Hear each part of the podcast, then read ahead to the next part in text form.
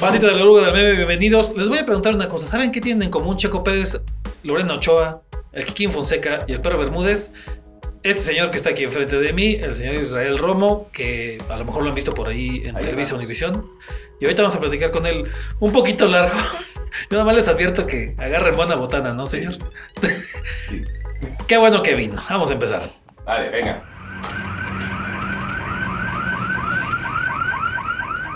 ¿Qué tranza la bandita? Señor Romo, ¿Cómo buenas tardes. Te- se- señor, ¿puedes decirte señor, güey, o te agüitas? Mm, Mira, eh, en el término de las mujeres, yo siempre digo, espérame, si tienes hijos o estás casada, eres señora. Sí, esa es como una regla general. Sí, sí, sí. Sí, Si tienes 60 años y ni estás casada y tampoco tienes hijos, también ya eres señora. sí. Pero en términos coloquiales es señorita, ¿no? En este caso ya, ya, ya dos hijos, ya estás casado, tengo casi 10 años de Se casado. estás sí, tratando de ver a ver si te digo señorito. No te voy a decir No. señorito. señorito Romo. Es un término muy, muy pocas veces utilizado, ¿no? Está muy extraño. Está Sí, muy sí, extraño. Sí, sí, aparte nadie lo, nadie lo usa, nadie te dice, todo el mundo dice joven, ¿no? Nadie te dice señor o señorito, todo es joven, caballero, ya se ve un poquito más. Señorito de la muy vieja escuela, ¿no? Y cuando se daban enojada la señora, señorito, Sí, sí, sí. pero muy vieja escuela. Sí, sí, muy, muy, muy old. school. Juan Israel Romo, ¿es, Sí, es señor. correcto? Es ¿El correcto. segundo cuál es? Vázquez. Sí, es cierto. Ay, J. Romo. Juan Israel Romo, Vázquez, para los que no sabían qué significa la J. Es y Juan. Y se te andaban adjudicando otra cosa. Ya quisieras ser José, güey. Ya quisieras llamarte José. No, mi, mi hermano sí es José. Mi papá también. Ah, no, pues eh, ya demasiado O sea, ya andábamos puras Jotas, ¿no? Pues, José, no sé. José, Juan, Ah, no sé. este, No, no sé. Juan Israel Romo Vázquez, periodista deportivo, corresponsal de tu DN. Me gusta más el término reportero. ¿Sí? Toda la vida. Ah, Eh, ah, para- eh, es que para mí el periodista ya es un grado más. Eh, no te puedo decir que no, pero me gusta mucho el tema del reportero. No me veo yo ni próximamente. Eh, con el término de el periodista especializado en este tema y que se va. O sea, Especialízate, sé. güey. a lo mejor sí te digo, pero me gusta mucho el término del reportero. O sea, el, el- el hecho de ser reportero me gusta mucho. Me agrada. Porque, eh, bueno, ahí sí me acuerdo de eso, que todos los reporteros son periodistas, pero no todos los periodistas son reporteros. Y es que últimamente, y hace algunos años, y tú lo sabrás, en muchas redacciones de repente, ah, tu jefe de redacción y tu jefe de sección, y. ¿Y cuándo reporteaste, man? Sí, sí. Ah, suele pasar. Este. Y a veces se olvida esa parte. O el que fue reportero, de repente se le olvida un poquito esa parte, ¿no? Entendemos que el reportero tiene que estar muchas veces disponible 24-7, Sí. pero pues a veces, oye, llegaste a ir de un viaje a las 12 de la noche y, y, pues tienes asignación a las 7 de la mañana, lo sorry, mi hermano. Pero hay veces que, ¿por qué yo? Es que tú, no, o sea, a veces se pierde mucho esa parte eh, del ser humano, ¿no? Sobre todo que antes de nada somos humanos. Antes que nada eras humano, antes de ser reportero, güey. Sí. A ver, pero, empieza, ¿cómo- cómo empezó ver, este pedo, Te voy güey? a decir algo. Eso es muy fácil. Cuando tú saludas a alguien es buenos días, buenas tardes, buenas noches. Buenas noches. La siguiente palabra o la siguiente composición de palabras debe de ser ¿Cómo estás? ¿Todo bien? ¿Por qué? ¿Por qué me gusta esto? Porque eso habla de que muchas veces tú le estás preguntando a la persona cómo está antes de decirle, oye, me falta esto, o necesito que hagas esto, o cómo andas venir. para poder hacer esto. ¿Y qué tal si te digo, oye, no, ¿sabes qué? Acabo de perder un familiar. Oye, ¿sabes qué? Me siento muy mal. Oye, ¿sabes qué? Sufrí un accidente y estoy en el hospital. Te estoy No, hablando o sea, aquí de se está perdiendo esa parte muchas veces. Sí. Y en general de, oye, ¿cómo estás? ¿Todo tranquilo? ¿Qué pasa? ¿Cómo te va? Simplemente el hecho de cómo te va. Porque no sabemos qué acaba de pasar con esa persona, ¿Cómo te qué está viviendo, qué amor? sufrió. No, esa es otra canción. Muy buena, por cierto. Sí, sí, ¿Vas a sí. cantar? ¿Eh? ¿Vas a cantar? Tú vas a cantar. No, güey. no me digas. Tú, eh, recuerda que aquí tú eres el invitado, güey. O sea, no, Ah, muy bien. aquí perfecto. te vas a tener que tener te robando el changarro. ¡Ay, ¡No! cálmate! Ya quisieras, güey, ya quisieras. No, tenemos un nuevo changarrito, ¿no? Luego platicamos de eso también. Ay, no te vas a venir a hacer este publi, güey. No. Pero, al final quizá. Pero primero dime, ¿cómo empezó esto, señor? ¿Cómo empezó qué? También, ah, mira, ¿cómo está, señor? Ah, bien, bien, bien, todo bien. Gra- Qué bueno. Primero que nada, gracias por la invitación. Después de tres horas no se media hora y acordaba. aquí es- Es- no, se nota que nos conocemos hace un tiempo, Sí, sí, ¿no? sí, ya. Entonces ya digo, nos insultamos muchas veces al aire, pero esa es otra cuestión. Al aire también este, fuera de. Ok, que, que ojo, que no es personaje, ¿eh? que nos digamos de cosas no son personajes, es real. es- O sea, sí es personaje, pero, pero, pero. Pero bien este, llevado, ¿no? Sí, sí, Lo que pasa es que llevamos el personaje más allá. Somos como actores es- del método. Es correcto, es correcto, me gusta. ¿Cómo empezó? Esto es muy, muy fácil y muy sencillo contártelo ahora. Digo, como muchos, Porque- y como, como muchos nos gusta el fútbol, siempre, no, sí, quiero ser futbolista, bla, bla, bla, bla, bla. Y yo estaba en la secundaria y de repente me empieza a dolerle mucho la espalda. La espalda baja, la lumbar. ¿Qué tengo? Pues tengo una lumbar mal formada. Ah, sí, o sea, tengo, la- no la mitad de la columna, pero sí un pedacito que por ahí falló. Y, y ya por eso, de repente un doctor me dijo, no, sabes que deportes de contacto cero. Te vas a fregar, no vas a poder, este, pues, no puedes engordar. Ay, mira, sí, Mm. doctor, sí pude. Y sigo pudiendo. y doctor, puedo llegar más lejos. De par le valió madre a este güey. Pero antes de, de que te dieran ese diagnóstico, ¿pensabas en alguno, güey? O sea, algún deporte sí. Sí, el fútbol. Siempre me gustó. Sí, fui portero, me gustaba ser portero. Eh, ya con el pasar de los años, cuando voy avanzando a la prepa, porque también estuve en el seminario, eh, algún día con un compañero iba platicando y decía, pues me decía, no vamos a ser futbolistas, ¿por qué no ser comentaristas? Y estando chavos, pues te aprendes las alineaciones, comienzas a ver mucho fútbol. Yo era de los que todos los partidos los veía. En vivo y repetición. No, manches. Sí, bueno, los partidos de León y varios equipos se pasaban a las 2 de la tarde. ¿te acordarás? en ese tiempo en que los veías, digo. Ahorita, pues, puta, puedes ver 3000 repeticiones, güey. Claro, pero ¿cómo te los en aquel güey? tiempo, por ejemplo, el América jugaba a las 12, las Chivas jugaban a las 12, León jugaba a las 12, Pachuca cuando asciende jugaba a las 12, Pumas jugaba a las 12. de Pumas. Entonces tú sabías que en el 13 o en el 2, ya en los dos canales, eh, había o un fútbol a las 12 y otro a las 2 de la tarde. Ajá. El de las 2 de la tarde era el grabado que iba al aire y terminando. O sea, muchas veces, si jugaba el América en Televisa, pues iba primero el América y luego las Chivas. En el caso de TV Azteca, a veces jugaba el Pachuca o el Cruz Azul y luego iba León a las 2 de la tarde o dependiendo del rival. Entonces yo me sentaba, más, más, te voy a decir una cosa. Yo le decía a mi mamá, a misa, si quieres a las 6 de la mañana está bien, si quieres a las 7 no hay bronca. A las 12 no salgo. Ni me mandes al mandado, no, nada. O sea, a las 12 Deja No de ver estoy. fútbol, jefa. y espérame, terminaba el partido a las 4 Ajá. y luego acción a las 6. Sí, sí, sí, cómo no. Cómo no, echarse acción. Qué dominical. Digo, la jugada Retro. nos tocó no los domingos, porque el- programa tradicional era a las 6 de la tarde que era acción y ahí para de contar. Ya no había más espacio deportivo. No. Y la jugada fue un programa que salió los lunes en la noche, me acuerdo. Sí. Cuando hoy lo que conocemos como el Canal 9, Galavisión, XQ, tenía el programa los lunes y lo estrena con Raúl Orbañanos y Lalo Treyes, si no mal recuerdo, la primera edición de la jugada en lunes. Que después ya se cambió a los domingos, ¿no?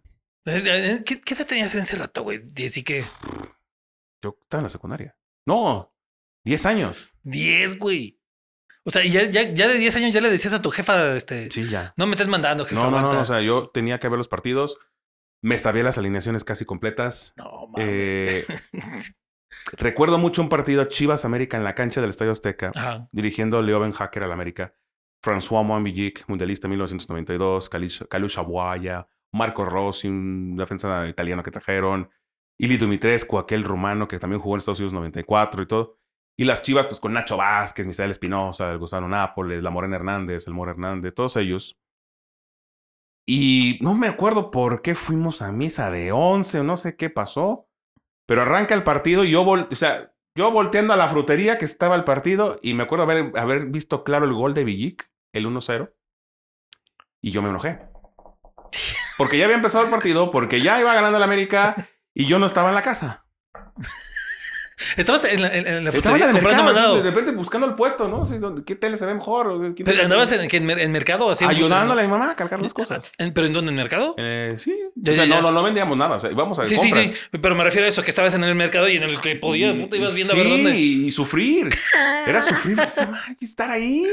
Estar en la casa. Y luego cayó el 2-0 y carga la Que fregada. hay que posicionar a la banda. Eh, es- es- No era, no era, era, era en la barca. Sí, Ok. era en la barca Jalisco, pero aparte era de ya, vámonos, ya, ya, vámonos. Medio tiempo y. ¿Saben que se güey la- no va a dar se- domingo? Esa que se la Ah, chingada. espérame. Mete el gol 2-1 Chivas, un Ajá. remate de Guillermo Hernández, de la Morena Hernández, hijo del campeón Hernández, jugador mexicano mundialista de 1900 tachos. Y corriendo a la casa llego y veo el 2-2 de Gustavo Una, pero es un pase hacia atrás que lo define ante la salida de Adrián Chávez, fíjate todo lo que me acuerdo, debajo de las piernas. Y Chivas se le va encima a la América y Ramón Ramírez se vende de aquellas jugadas que se quitaba medio mundo. La define, pero Adrián desvía y llega Nacho Vázquez. Queda malísimo Nacho. Pero Nacho, la- o sea, Nacho le pegaba al balón y la metía. Y la mete y gana Chivas 3-2. ¿Y tú seguiste en el mercado, güey? No, yo ya estaba en la casa. Ah, bueno. Pero ya, me- ya llegué y me senté. A ver, ¿en qué, el minuto. ¿en qué minuto llegaste a la casa, güey? Ya que te acuerdas de tiempo. Tata. Minuto 5 del segundo tiempo. no mames. Entonces, no, y lo peor, se va el caso. Eh, yo escuchaba mucho la radio. Siempre me gustó muchísimo la radio. Ya. Canal 58, XCB, Canal 58, la casa del fútbol. Emilio Fernando Alonso, Adame Barajas, David Medrano Félix. Hoy no está en el tema fútbol, pero era, en aquel momento era la reportera de cancha de una señorita muy guapa en aquel tiempo, Sonia Serrano. Eh, José Luis Ortiz, cabeza de lombriz, que los escuchaba yo. José Luis Ortiz fue después, con los años, mi maestro de locución. Entonces imagínate lo que era para nosotros escucharlo a él de chicos, para mí, para mis hermanos, y luego yo tener clases con él. Conocerlos es... Wow, ¿no? Sí, ya. Después de haber escuchado toda tu vida, como dice que era el que te narraba Y los los partidos. No, y aparte era José Luis Ortiz era el que daba los comerciales en la radio. Ah, Escuchar a Emilio con X, EAB, Canal 58, la casa de fútbol, transmitiendo en vivo desde el estadio. Yo la, la prim- digo, me voy a quedar un poquito del tema. Cuando yo conocí a Emilio, la primera vez que lo vi, me impactó mucho. ¿por qué? Porque de ver a aquel locutor regordete, bigote, con esa voz gruesa, me toca verlo en silla de ruedas. Es que lo de Emilio Fernández eso fue súper fuerte, güey. Hay dos momentos que yo tengo muy marcados de Emilio. Que cuando le pasa eso, eh, yo estaba ya en Guadalajara, ya dedicándome a esto, y Chivas le gana Boca. Y la gente va a la Minerva, y llega una unidad de TV Azteca a Guadalajara, y empiezan a hacer el enlace, y la gente en vez de gritar Chivas, empieza a gritar Emilio. No mames. Me impactó mucho eso. claro. Me impactó verlo después en silla de ruedas. Y después verlo en un homenaje que le hicieron. Sí, ahí tú sabes que yo soy muy serio en este tema. Le tuve que tomar un- una fotografía con él. Y después me toca conocer a su hija, que también es compañera de tu DN. Entonces, de repente pasan generaciones y te pasa mucho este tema. Pero era porque pues, me la pasaba pegado al radio. Oh, sí. Estaba en la primaria y el Super Gol salía a las ocho y media, ocho de la mañana. Super Gol, ¿qué era eso, güey? Era el programa de ellos. Ya, ya. El Super Gol de Canal ese canal. 58 Ok. en tele, y digo en radio. Ajá. Y yo entraba a la primera a las ocho y media. No me iba hasta que terminaba el primer corte. O sea, siempre llegabas a la tarde a la Ya, pinche no, escuela por estar barriéndome. escuchando, güey. Y luego a las 3 de la tarde. Eso dices, güey. Era, no, sí, barriendo. a las 3 de la tarde era el otro, el otro reporte y ahí estaba pegado. No mames. Ah, La tecnología. Hoy Sí, claro. la presentación de un jugador la envía a Twitter, pero en aquel momento era de fulanito de tal llegó a las instalaciones de la promotora deportiva de Guadalajara o al Atlas Colomos o al Estadio 3 de marzo o a la primavera con los Leones Negros de la Universidad de Guadalajara. Sí. y escuchar la entrevista, porque al siguiente tenías que comprar el periódico, ver la fotografía, ver lo que se escribía sobre ellos, y pues de repente esperar en, en los noticieros de Televisa Guadalajara a ver qué pasaba, ¿no? Con los equipos. Güey, se hicieron unas pinches esperotas, ¿no? De, Sí, de- claro. quiero tener más detalles, puta, pues esperarme a que salga un periódico, que salga alguna Pero ya, revista. ya cabrón. empezaba el rumor en la tarde. Ahora nos tocó la época del fax. Fax, es cierto. El fax y el viper. Acuérdate que, por ejemplo, eh, no, el Viper ya era una chulada. Antes más Pero tú pasabas, digo, tú que eres de Michoacán. Ah, te, va- que la te vas a acordar mucho. ¿Cómo Bueno, lata, cabrón? Viviste en Michoacán. Viví, güey. Puta madre. Eres medio michoacano. Tengo una ver, es que dosis tienes, michoacana. tienes más michoacano que poblano. Fácil, fácil. Es que, bueno, a ver, banda. Yo viví, nací aquí en León, viví un rato en, en, en Morelia, Michoacán, en luego en Puebla, ¿no? ya me vine a vivir para acá. Entonces sí, tengo ahí una el, el- el- mezcla. el poblano es chilango fresa, ¿no? Nah, ¿no? qué fe- no, ¿No? no, no, güey. Y no les digas, porque a los No, no, no, poblanos no les gusta ni madres. A un poblano que le digas, hablas como chilango. Uh, así te va, cabrón. No, pero sí hablan. ¿Qué, qué, qué es que iba a Pues, pues ni modo, güey. Yo también, a mí me, me vale madre, yo no soy de allá. A ver, entonces, ¿qué, qué, qué Bueno. madres? Eh, salgo de la prepa. Sí. Pues, ¿y ahora qué voy a estudiar? O sea, te- tú fuiste de esa banda que porque nos, muchos nos tocó así de puta, falta un mes para que salga, ¿qué chingos voy a hacer? Sí, sí, es más, es más, llegó mi papá a la casa y mi papá, hoy retirado maestro de la Universidad de Guadalajara, de la UDG, daba clases en la prepa de la barca. Y me dice, oye, tus compañeros ya están yendo a hacer trámites a Guadalajara. ¿Y tú qué? ¿Y tú? Y yo, "Pues bien, gracias. ¿no? Aquí viene el fútbol, güey. Dices, ¿qué vas a estudiar? No, pues quiero estudiar comunicación. No, pues no hay la lana para que te vas a estudiar. Porque en ese rato, puta, o sea, La carrera era carísima. Sí, Aparte, sí, sí. eh, o eran los tecos, la UAG, la web. la UNIVA, el ITESO, No, pues no, no, menos. ya el TEC de Monterrey. No, pues no, pues, sácate. como que vendo la casa, ¿no? A ver qué sale. Porque en ese tiempo no había en la UDG. No, en la UDG abren periodismo años después. Y la verdad es que ha sido una buena carrera para los chavos que han salido de la Universidad de Guadalajara. Ha habido que algunos han trabajado en los medios de comunicación. Y pues me voy a estudiar a Guadalajara a estudiar comunicaciones y electrónica. O sea, totalmente contrario a lo que hago hoy. O sea, yo puedo haber sido un ingeniero que te puede hacer la transmisión y no estar a cuadro. Pero son de esas cosas que la vida se va encargando de acomodarte, que no es por ahí. Pero a ver, güey, ¿el, el periodo del, del, del seminario fue entonces en la prepa, güey? Sí. Es que en la barca, Puta, el, seminario, hasta la fecha, en. Guadalajara, el seminario menor, Sí. Tú entras al seminario y ahí estudias la prepa. Hoy está validada por la Universidad de Guadalajara. Ah. Anteriormente no. Oh. Pero en la barca no había esa capacidad para que el seminario tuviera su propia escuela. Entonces, literalmente, hacías el examen de admisión, salías, vas. Ah. Entonces, te nos levantamos cinco y media de la mañana. A las seis estábamos en las primeras oraciones. 6.40, eh, últimos detalles, o ibas por tu mochila, te lavabas los dientes, porque estamos a tres cuadras. Eh, te tomas algún té, algunas galletas, algo por el estilo para no irte con el estómago vacío. Ajá. Y a las 7 había que estar en clase. De 7 a 7.50, de 8 a 8.50. Ajá. Y de las 8.50 salíamos, o sea, nos regresábamos caminando al seminario, llegábamos a las 9, desayunábamos ahí, subías, te volvías a lavar los dientes, lo que fuera, este, te peinabas, te cambiabas de ropa, se había pasado algo, lo que fuera, y regresabas a las clases a las 9.20. Oye, pero en algún momento sí pensaste en, en- en quedarte ahí, este. de- Fue un año y medio interno, no fue mucho. Ah, Pero aparte yo traía mucho el ejemplo de mi hermano. Mi hermano sí es sacerdote. no. Conviví mucho con algunos de sus compañeros y todo. Pero aparte la vida del seminario es una vida de disciplina. Sí. Era regresar 12.20, 12.30, a la 1.40 pues era el rosario, eh, cortabas ahí el estudio, a las 2 la comida, a las 2 y media era irte a hacer deporte. Ajá. Y ahí donde se armaban todos los catorrazos, ¿no? Porque a los que nos gustaba el fútbol, pues ya sacabas tus zapatos, tu short, la playera que te compraste el fin de semana.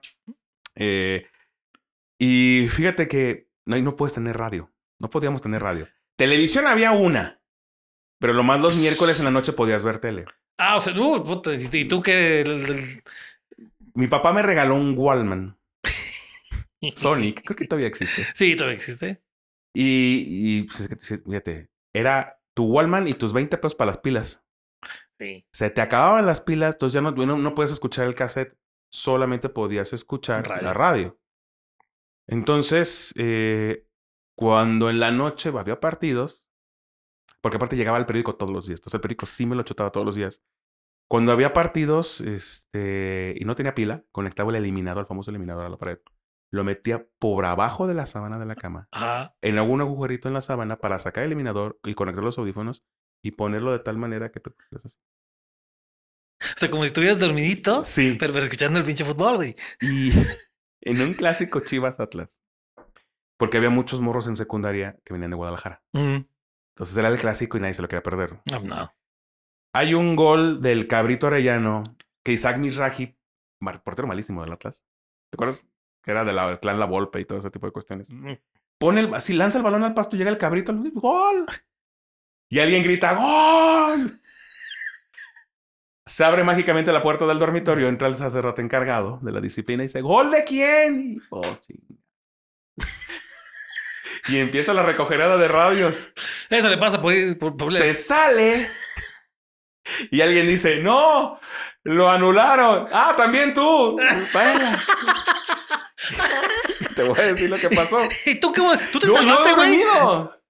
Ey, de las mías. Tú estabas bien dormido. Yo. Y llega y se para a un lado Ajá. y se espera cinco minutos a ver si despertaba. Gran No actuación. Me quedé dormido. Magistral, magistral. Escuché que se movió, se fue. Y todavía tengo el descaro de en la mañana bajar y decirle, ¿cómo quedaron? No, no, no supe. Oiga, ¿cómo y me el dice, partido? Ganó 3-0 el Atlas. Y me quedé callado. Dije, bueno, no sé. A ver, al rato pregunto. Pero yo ya sabía que habían quedado 0-0. Y muchas veces me llegaron a cuestionar pensando que sí tenía el radio, ¿no? Ajá. Jamás me lo descubrieron. Jamás me lo descubrieron. Saludos al del seminario. ahí Eh, saludos al padre José Carmen Toriz. al padre Héctor. Oye, pero ahí te hubiera convenido ser del Atlas, güey, porque te lo hubieras pasado chillando ahí con ese pinche resultado No, horrible, güey, ¿no? y ya, espérame, los sábados en la tarde de repente sí nos dejaban ver algunos partidos. Ok, mínimo. Y ya, imagínate, yo el domingo llegaba a la casa, bueno, sí, ya, ya llegué de visita y ¿qué crees que hacía? A las 12, ¡pum! el partido. Ah, la... No había otra manera. Eh, alguna vez en una convivencia familiar, Ajá. familiar, o sea, todos los familiares vienen, todos, misa de 12 y yo. Sí, no, que, que, que sí en los pueblos. es- Chivas Necaxa a la final güey. y yo. No mames, güey. Esta es verídica. En la cocina, la señora de la cocina tiene una tele de esas de 3 pulgadas, ¿era? Sí, sí, tres pulgaditas. ¿Negro, Sí, sí, blanco y blanco y negro? negro, así. Ah, pues me metí a la cocina, me prendí la tele y me puse a ver el segundo tiempo. Salgo y no estaba mi familia yo. Se había ido a la casa por las cosas, pero ah, ok. Pero Ahorita regresan, hombre. no, yo me quedé viendo el partido. Entonces, salgo de la prepa, o sea, me salgo del seminario al año y medio, eh, salgo de la prepa, llego a Guadalajara a estudiar ciencias y técnicas de la comunicación, no, este, comunicaciones y electrónica en la Universidad de Guadalajara. Y curiosamente viví en la colonia Providencia, a tres cuadras de donde entrenaba el Club Guadalajara, donde estaba el antiguo Chivas Colomos. Jamás en la vida fui a verlos. No sé, o sea, no sé, jamás en la vida fui a verlos. Al año y medio de estar en la carrera, ¿sabes qué? Yo no soy para esto. No me late. Pues sí, la no te realidad es que física por tres veces eh, consecutivas. No, mi, la papá me quería, no mi papá me quería colgar. Porque mi papá daba clases de física. Ah, no, ah, para acabar de chingarla. No, Pero bien. te digo, es, es ese cambio, Ajá. poniéndome serio, es cuando te dice la vida, no, güey, no es por aquí. Ni le hagas. O sea, por más Pero- que insistas, no es por aquí. ¿En qué momento lo decides, güey? O sea, ¿qué, qué, qué- pasó que dijiste? No, ya, cabrón. Es, es- que estás chavo y te entra una crisis como, ¿qué chingados hago aquí? Pues sí, sí, un clásico. ¿por qué no me voy a mi casa? O sea, ¿qué? O sea, ¿qué? Puedes estar ahí en la barca, bien O sea, tranquilo. ¿por qué mejor no me busco un trabajo y... Y de repente mi hermano me dice, oye, vente a un retiro espiritual. No hubiera ido. Es un, más allá de un retiro espiritual, es un, es una transformación. Te, te movieron el tapete. Sí, pero cañón, ¿eh? Cañón, o sea... Esas veces que dices, güey, sí, sí, sí necesitaba hacer algo con mi vida. Me regreso a la barca Jalisco. Y un día de esos que prendes la radio, me acuerdo muy claro, la estación 820 AM, La Consentida, la estación grande de Televisa Radio. Señoras, señores, soy su amigo José Luis Ortiz, cabeza de lombriz. Los invito a mi escuela de locución. Y, "Oh, cabrón. ¿Qué, qué? Oye, mamá. ¡Amá! Pues agarras ¿Cuánto, cuánto había pasado desde que te saliste de eso, güey? como tres meses. No, no manches. O sea, ya me había regresado con todas mis cosas a la casa.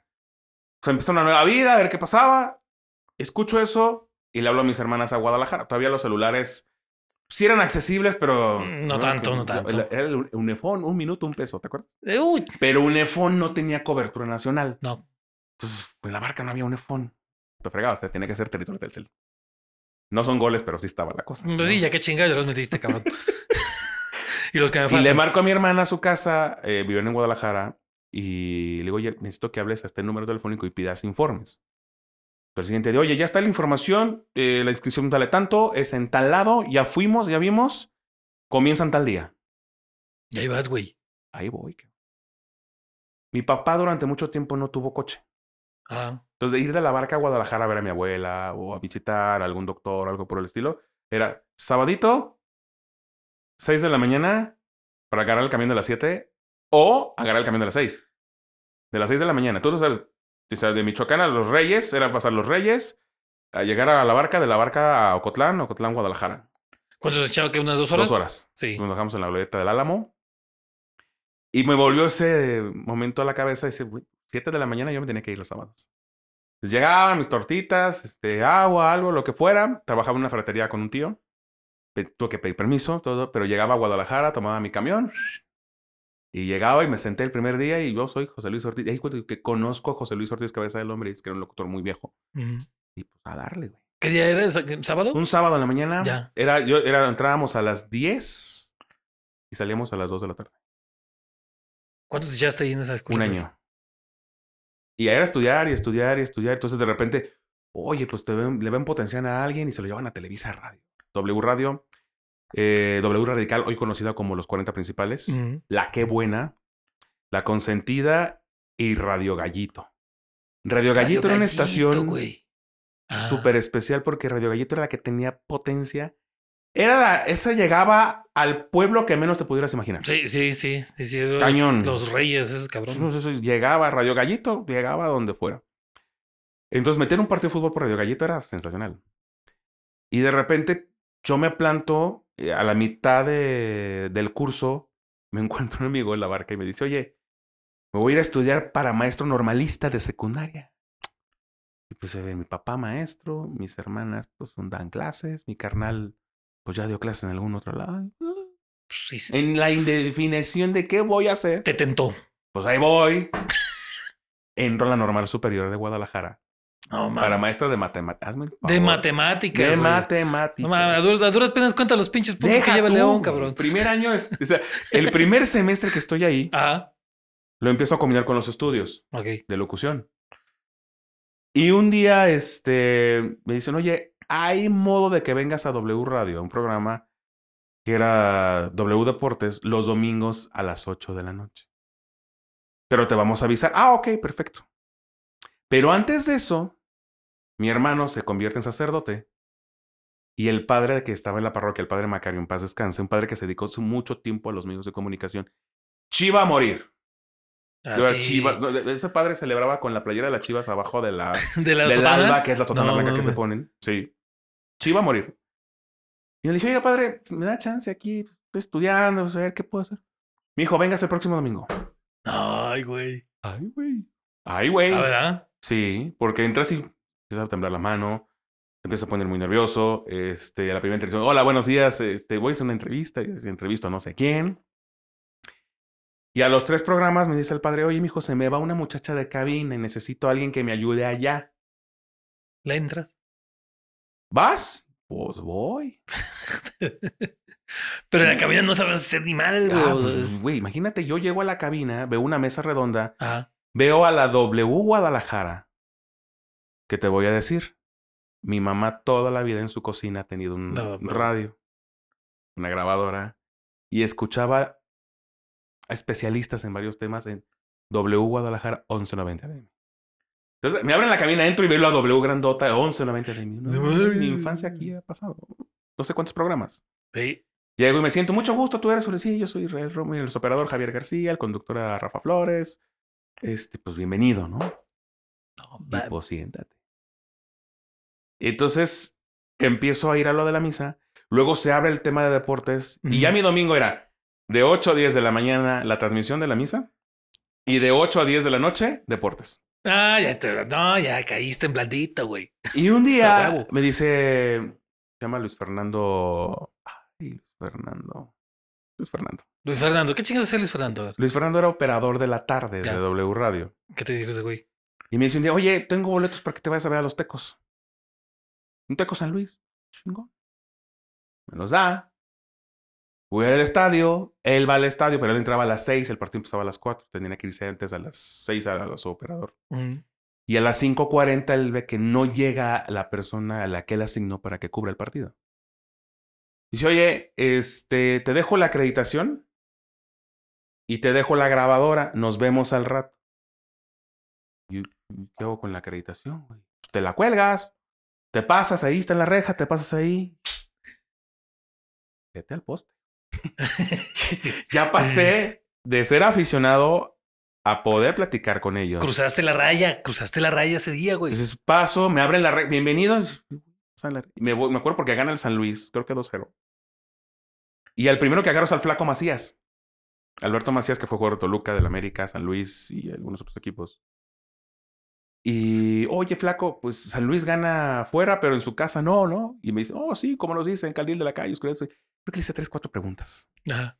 Después no salió, no me acuerdo quién más, y empecé, y de repente, pues volteas y te topas ahí con o Pedro Antonio Flores, el Ágala, ¿no? Este, con Martín Ochoa, que era gente de Televisa Guadalajara. Mm. Eh, empiezas a ver a gente, ah. A los güeyes que fulanito, escuchas o sí, ves, güey, ¿no? Y ya Ay, estás ahí. Y en la noche, pues te daban, sí, "Ay, ¿qué pasó en el partido? ¿Y qué dijo fulano? Y ahí tú no sabes ni darle play a la grabadora. Dejabas toda la grabación completa. O sea, no, no, no, un desastre aquello. ¿Qué año era, güey? 2004. Ya. Al año surge un programa de televisión llamado Patrulla W21. Si no tenemos chinos de deportes, jalamos al equipo de W de deportes, de estación de W. Desde luego. Pues llega el tal Luis Fernando, llega un compa amigo que se llama Juan Carlos Ábalos, con el que transmitió la lucha libre incluso. Mm. Eh, llegan otros dos chavos, Juan José Ábalos y Chuy no sé qué. No me acuerdo del Chuy, muy poco. Un chuy. Y empiezan a hacer los filtros. Y pues Luis Fernando dice, a mí no me interesa, no, no sé, no sé, vámonos. Juan José un día dice, pues ya no voy a ensayar. Chuy también, "Eh, no me interesa. Y más quedamos Juan Carlos y yo. Y empieza el modo tele. Y de repente nos dicen, ah, el dueño de esta productora se llama Pablo González, alias el Pablotas González. El que sale en Televisa Guadalajara. Sí, el hijo del Pablotas, aquel que era jugador de Chivas y tal. Entra y Pablo mide 1.90 y no sé qué cosa. Ajá. Grandote, fuerte, está robusto y... ¿Cómo estás? Pues era el que hacía cancha con los partidos de Chivas y Atlas. No mames. Ahí te va la otra. El comentario deportivo de los martes lo va a hacer Roberto Guerrero Ayala. eh. Don Robert. Sí, don Robert.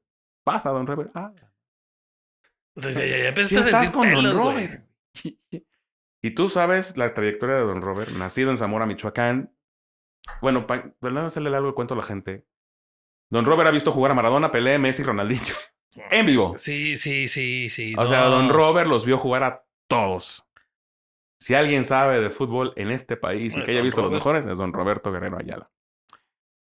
Comienza la tele y los martes daba la sección de deportes a Juan Carlos. El miércoles una chica que se llama Jessica Tavares. Y los jueves yo.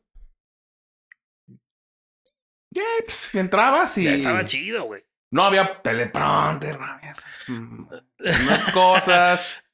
Íbamos a grabar con una Handycam. Benditos teléfonos hoy en día. No, no, ahorita estás mal. Pero ibas a grabar con la Handycam y luego el plug no le servía. Entonces era, ahí se escucha. ahí se- Ya, ya, ya agarró. Ay, no te muevas. ¡Ey, ey, déjale! Y pues llegabas con el cassette. ¿Y qué pongo? Y, ¿Cómo que qué pones? Pues ahí está la entrevista. Sí, güey, pero ¿de dónde a dónde? Lo más importante. Ah, cabrón.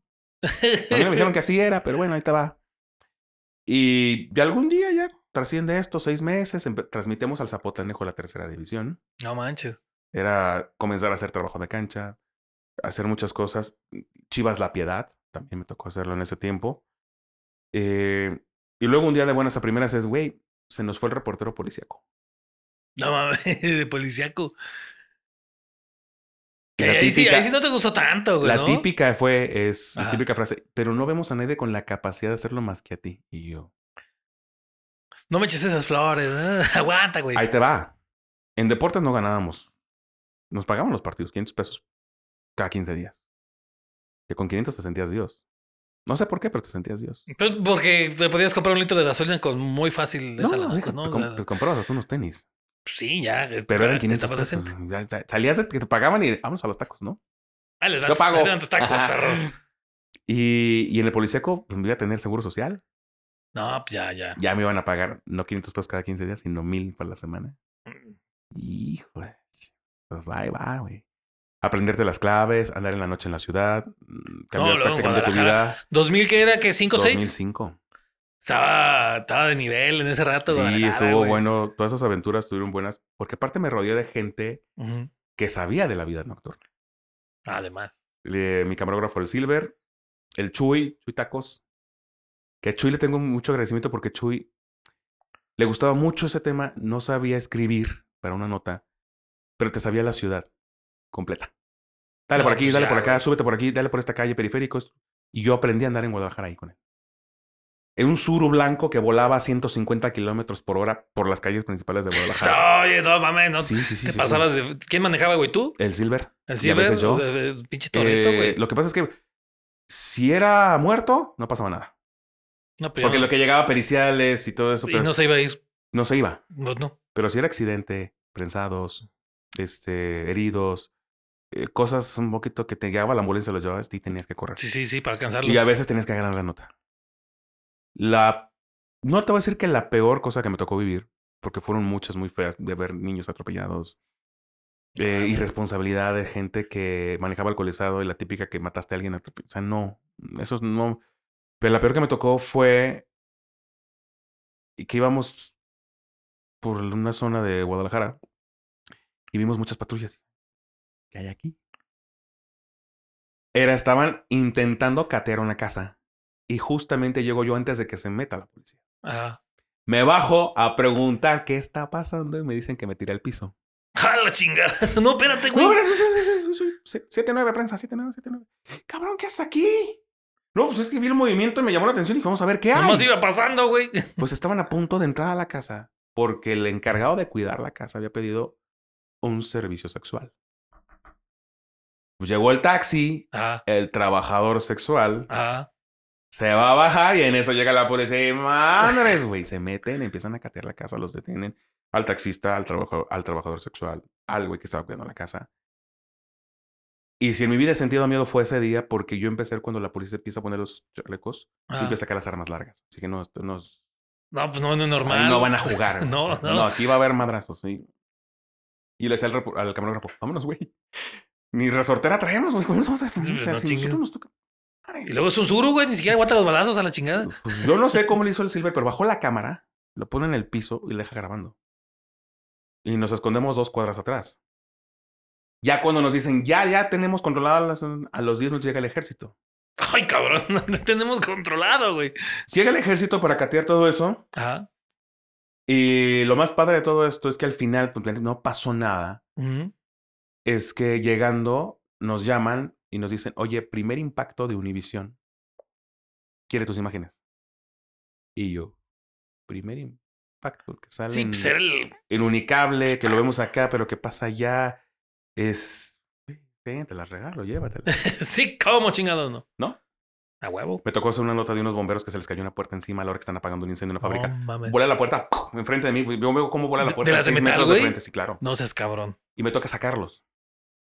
No mames, Robo. Ya es hasta rescatista Sí, la o sea, chingada. Me toca ayudarlos a salir. Me toca ver un choque en periférico y Guadalupe, donde los chicos se volcan. Uno de ellos termina con un vidrio incrustado en la cabeza. Y llega, el- llega un de la Cruz Roja solo. Y me dice, ¿me ayudas a cargarlo? Y yo, sí, claro. Entonces agarro la camilla y lo subo. Y en el trayecto el chavo me dice, oye, tú muy madreado. Y me dije, la verdad, hasta ¿El- que el te- del vidrio, güey? Sí, hasta No que te mames. limpien, te vas a dar cuenta. Le digo, sí tienes algunas heridas. Dice, oye, ¿me harías un favor? Sí, dime. ¿Puedes marcar a mi casa? Yo vete al poste. Sí, a ver, pásame el teléfono. Yo tengo un teléfono de la empresa. Entonces, Marco y bueno, y buenas noches con fulanito de tal. Sí. Mire, soy fulanito de tal, trabajo para el programa Patrulla W21 que pasa por Televisa Guadalajara. Le hablo porque su hijo tuvo un accidente. Está bien. Si tiene algunas heridas, lo van a llevar a la Cruz Roja de Avenida Vallarta, eh, de la Cámara de Comercio. Ok, le digo, le aclaro, está bien. Solamente él me pidió que hablara. Cuando cuelgo, me dice, ¿qué te dijo? Le dije, no, que ahorita van a verte. Dije, güey, es que te- hace tres días que me fui de mi casa porque según yo no me entienden. Dice. Mames. Entonces, güey, o sea, me tocó ser esa parte de. Sí, no, no, o sea, es donde, donde te acuerdas que, que, que estoy entre humanos, cabrón, no, o sea, por más que ves sangre, balas y la chingada, Pues, hay humanos, güey. volteo, después de que hago la llamada, volteo y tengo sangre en las manos. Y que lo ayude pues a subirse. Ah, Sí, sí. La otra es que un chavo les dice a sus papás, me voy a matar, no puedo más con esta situación. Dos chavos, dos, me toca ver, esto, no juntos, porque la novia lo dejó y él les había dicho que se quería suicidar. No es que no lo tomen en cuenta, pero pues, los papás aparentemente estaban tranquilos, de repente él se escapa de su casa y se tira de un puente. Cuando llego yo a la Cruz Verde, eh, platico con el papá. Y dice, no, es que sí nos dijo, pero pues, la verdad es que no creímos que fuera a pasar. Y yo me entero que ya falleció. En eso volteo con el paramédico y el paramédico entre líneas me dice ya 6-9, ¿no? Entonces, Ya. O sea, y los papás que también no sabían. yo, ellos no sabían y yo ya sabía. Eh, bueno, lo, ánimo, ojalá se recupere. la chi- Ay, es que se- Ay, se chica. Es que andar dando esas noticias así. Y no o- puedes darlas, no no puedes decírselo a ellos. Y otra de un chavo adolescente que también la- sus papás, hoy, hoy de este lado con papá también lo entiendes. Es- alguien se enterca y ¿qué tienes que hacer? No sabes, güey, encerrarlo, mandarlo lejos, no sé. Y la chica provocaba mucho al chavo y pasó ahí enfrente, se puso enfrente de su casa y él se volvió loco. Se quiso salir, camina por la barda y se resbala y se clava unas varillas. Entonces literalmente me toca pasar cuando eso acaba de suceder. Voy por el coche de la, de la empresa, el camarógrafo, y llegamos Ah, y me toca ver cuando el bombero troza los barrotes y le quitan la, la reja ah. y llega el Ministerio Público, le abren la ropa, toman la foto y el Ministerio Público levanta todo esto. Los papás ahí desesperados, gritando. Yo creo que son de las imágenes que jamás se van a olvidar. No, no, creo, mano. Y Una que está del perro, me tocó ver muchas cosas en el policiaco. ¿Cuánto te echaste ahí, güey? Siete meses. Ay, cabrón, con siete meses no seas mamón. Siete meses. No, hay gente que tiene años, ¿no? Sí, sí, sí, sí. Pero cada que me pasaba eso, me acuerdo que salía yo de la, de la productora, tomaba el tren ligero y me bajaba en Juárez, en el centro. Yo me, me podía bajar tres estaciones después. Pero era curioso porque me gustaba pasar a las 8 de la mañana por el centro de Guadalajara cuando todavía no estaba todo abierto, estaba todo más o menos tranquilo. Y caminar hasta la casa. 20, 25 minutos caminando. Yo creo que lo hacía inconscientemente para cansarme y llegar y dormir. Porque era muy, muy, muy pesado. Es que sí, las, las fuentes policíacas son bien, bien. ¿Y cómo saliste de ahí para terminar? Se otra acaba la productora, eh, quedamos sin chamba un rato. Y me voy a la radio, de nueva cuenta. Ah, porque aparte, ya en la radio, ya estaba haciendo radio de nueva cuenta en Asir, en Superdeportiva. Ah, Yo era el que salía del policíaco de las seis y media de la mañana y llegaba a las siete a la radio.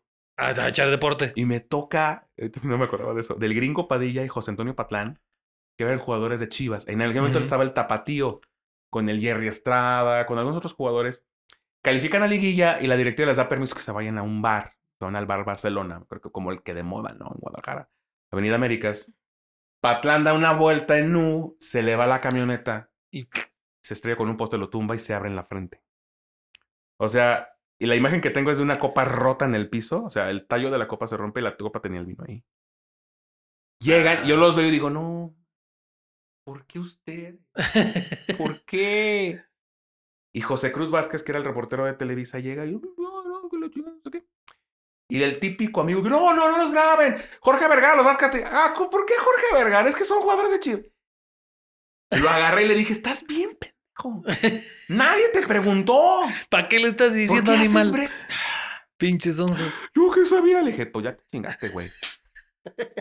Ya te fregaste. Ya los torciste. Y pues ahí me tienes a las 7 de la mañana diciendo que cómo había sido el accidente, que había pasado. No trascendieron más allá de su carrera estos dos. No, no. Eh, sí, a, a Patlán, me acuerdo que la cicatriz se le veía aquí. Creo que Patlán vino a jugar a León después, ¿eh? sí. Eh, Se le abrió aquí la, la ceja, en fin, un montón de cosas. Eh, lo que más tuve en el policíaco era que de repente te tocara alguien conocido.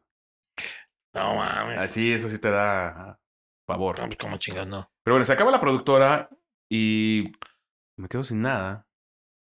Y de repente Mario Sánchez, que era director de cámaras de Televisa Deportes en los partidos de Chivas y Atlas, me dice, oye, este, agarro la corresponsalía de ESPN y TVC Deportes.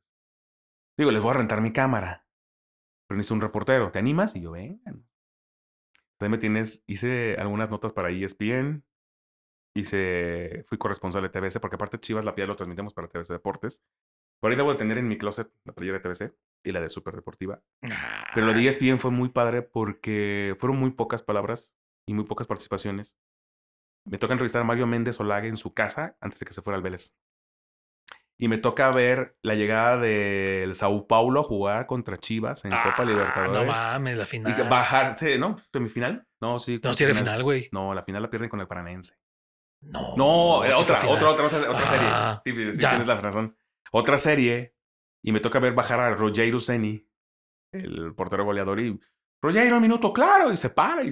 No mames. Bueno, la Copa Libertadores lo que más extrañaba era eso. sí. El Papu Gómez, hoy estrella del Sevilla y anteriormente de, de- en Italia, Argentina, me toca verlo jugar con el Arsenal de Sarandí. Pero llega y sí, y le tuve que preguntar, ¿quién eres? "Ah, Alejandro Gómez, era el chaparrito con una gorra, y ya después del Papu. Ahí venía José Luis Calderón, el, el Arsenal de Sarandí, eh, con, pues, bueno, con Sao Paulo, este, con, eh, Santos no llegó con Neymar, pero por ejemplo, una vez que jugó Santos Chivas, Chivas Santos, llegó a Pelé, ¿no? Como imagen de la Copa Libertadores. Al Atlas Boca va Maradona, al Estadio No Jalisco. y Queremos entrevistarlo, ¿no? ¿Son qué? ¿Mil dólares? Una cabrón. madre así. Sí, sí, no, no, no, no se pudo. Pero No, era lo que más extrañaba de Copa Libertadores porque a mí me tocaba ir a recibirlos al aeropuerto. O a veces estar en el hotel de concentración. Me tocó ver a Boca, eh, al Cienciano de Perú, a varios equipos colombianos. Todavía me tocó ver a un equipo colombiano que dirigió, técnico que traía y luego dirigió el Atlas, a Ricardo Costas. Creo que traía el Independiente de Medellín. Sí, sí, Entonces, sí, llegó a venir el Independiente.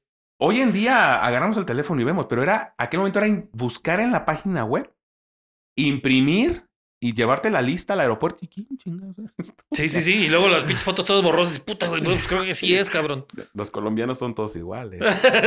Son muy, muy, muy parecidos. Muy, muy parecidos. Bastante. Tienes que guiarte por el, corte de cabello o algo por el estilo. Sí, sí, forma de nariz. Eh, y ya después de todo este tipo de cuestiones, de la corresponsabilidad de TBC sobre todo, me enojo con Mario, no me acuerdo por qué. Ya, Alguna razón, creo que de un, no sé qué un dinero, no sé qué. Y me hablan de Estadio W. Ah, José Luis López Salido. Pues vamos, y ahí vamos, y empezamos, y ya era transmitir Chivas, Atlas, Tecos, este, alguno que otro partido, tener participación en radio a nivel nacional. Y ahí estuvimos un rato del 2007 hasta el 2014. Tuvimos eh, transmisiones de Chivas en exclusiva. Este, de repente me tocó ver a Aguascalientes a narrar al Necaxa, algunos partidos en San Luis, eh, algunas coberturas, porque aparte en ese trayecto empiezo a trabajar en el periódico Récord. Bien. también periódico, cabrón. Y en, eh, en Récord, por ejemplo, yo era el de Deporte Amateur. Entonces me toca Lorena Ochoa en su mejor momento, como la número uno del mundo. Me toca seguirle un año completito. Ay, cabrón. No viajar, pero sí siempre salviendo de Y los torneos. tuviste que poner trucha con el pinche golf, que también es un pedo. güey. Fíjate que es un deporte muy padre. Muy padre. O sea, mi papá me decía, me gustaría jugar ese deporte porque camina. Le digo, yo soy dos, 300, 400 yardas. o sea, si caminas un montón. Los torneos de Lorena, era el- tú conoces el campo de Tres Marías de Morelia y sabes que ese, ese campo está en tres niveles. Sí, Está en el está cerro, literalmente pesado. está en el cerro, entonces es pesadísimo. Lo caminé a los 18 hoyos. Pesadísimo. Eh, me toca ver los inicios del Canelo. A mí no me, cuando vienen a contarme cosas del Canelo, de verdad me enoja. Porque hoy con la mano en la cintura dicen, le ponen los rivales y los arreglan. No, güey, yo lo vi tocar puertas, pedir peleas porque no creían No en dejaban. él. No mames. No creían en él. El Chepo Reynoso, su entrenador, papá de Eddie Reynoso durante todos estos años, era de, téngale fe al muchachito. Mire, va, va a ser un gran boxeador. Te lo voy a decir una cosa. eh, boxeadores legendarios como el Púas Olivares, como la Chiquita González, ese muchacho algo que trae es carisma. Y el carisma no se compra en la tienda de la esquina. Y tú lo ves. Hoy todo mundo se sube a ese barco, pero nadie lo vio cuando tenía que tocar puertas, cuando tenía que ver funciones que era el quinto en la lista de las No peleadores. mames. O sea, es que no estaba vacío el pinche lugar, ¿no? Nomás sus familiares casi, casi, güey. Pero, por ejemplo, el Canelo no pagó una bata, no pagaba vendas, porque ya el carnicero de la esquina ya, eh, mira, va, ahí te va. ahí te va el quinientón para las vendas. Y salía con música de Vicente Fernández, eso no se me olvida. Y empieza a ser poco a poco protagonista. No te voy a decir que todas las peleas que tuvo antes de ser campeón del mundo eran, wow, unos super rivales. No, pues, Pero hubo unos que sí.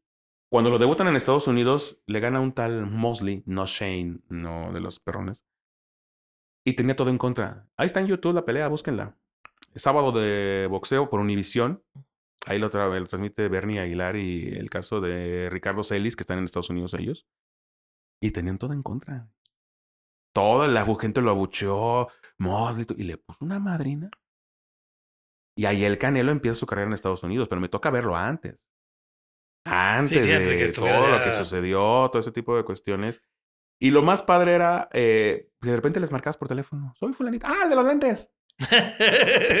Me gusta que sepas que soy yo. pues sí. Me toca ver a un Checo Pérez todavía entrevistarlo en su casa antes de llegar a Sauber en Fórmula 1. De las mejores anécdotas con Checo es que yo tenía un programa en radio los sábados en la mañana, se llamaba Super Estadio. Toda la semana, pero el sábado especialmente me tocaba a mí. Nadie quería hacer el programa, pero yo sí. Ah, Entonces me acuerdo que me levanto, tenía una productora que se llama Street, Astrid Fernández, y me acuerdo que el programa era a las 8 o 9.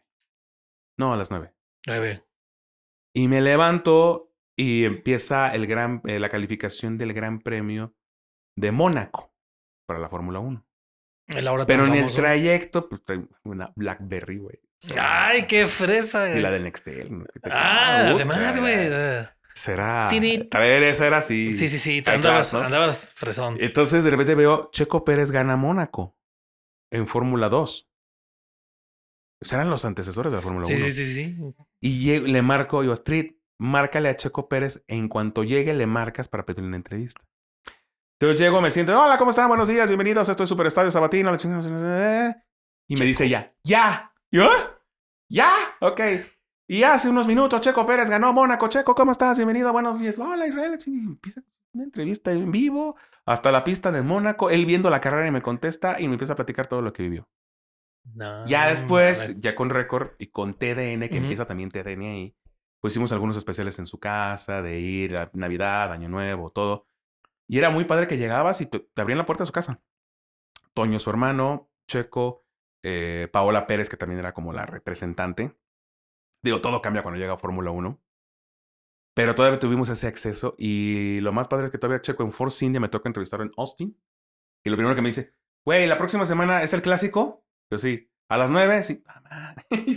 Viene güey todo porque no lo va a poder Porque ver, güey. tenía una reunión muy importante en México previo al Gran Premio de México y de verdad no se iba a poder escapar al partido. Y güey, es tu gran premio, es lo que te da tu chingada gana. ¿A quién le va No, Checo? ¿Le va a la A chivas? la América. ¿A la América? Toño, su hermano, sí le va a las chivas. Pero Checo, por ejemplo, tiene una eh, idolatra al Bambán Zamorano. Por eso usa el número Sí. 11, porque el Bambán utilizó ese 11 con el América. Hoy en día tienen sus números personales, se comunican entre ellos. todo. ¿Sabes lo que fue el boom de Checo conocer al Bambán? En un Gran Premio de México. O sea, va caminando a la escudería de Ferrari y ven al Bambán sentado. Pues lo vio en el Inter de Milán. Sí, sí, sí. sí lo vieron en el. Real Madrid. Y la nota era que el Bambán estaba en el autódromo de los hermanos Rodríguez. Para muchos medios internacionales, la nota no era que se iba a reunir con Checo, sino que era el Bambán Zamorano el que estaba ahí. Entonces, muchas cuestiones que te tocaba ver esa parte. Hoy tengo mucho que no lo veo a Checo, pero pues, me quedan esos recuerdos. A Lorena de repente te veía en un torneo, hola, ¿cómo estás? Y te saludaba, la número uno del mundo y no tenías ningún problema con ello. Eso sí, ahí comenzamos a narrar lucha libre también. Que También, eh, es- ese fue- en ese lapso fue entonces de que empezaste con la radio pinche eh, lucha. me toca, es que Que eso también, bien que la escuchabas de seguro, cabrón. La veías, güey. Porque eres Es bien pinche niño también de la lucha, mi mamá me castigó siendo muy chico porque mis hermanas, o sea, era mi hermano que me llevaba ocho años, la que sigue me llevaba cinco y la que sigue me llevaba cuatro. Tú sabes lo que mi hermano mayor se fue a los 15 años, yo tenía seis. Entonces me quedaba a lidiar contra dos. Y pues te hacen renegar. Entonces, yo vi a la triple A. Entonces ver al, al- al perro aguayo, que también me tocó conocerlo después, bañado en sangre. Era algo impactante. Y una de mis hermanas me hizo enojar, entonces sí le apliqué. ¿La lanza o qué? No, Ah. pero me la tumbé y que la, con la lanza. no mames. Mi mamá me vio y me prohibió ver la lucha libre.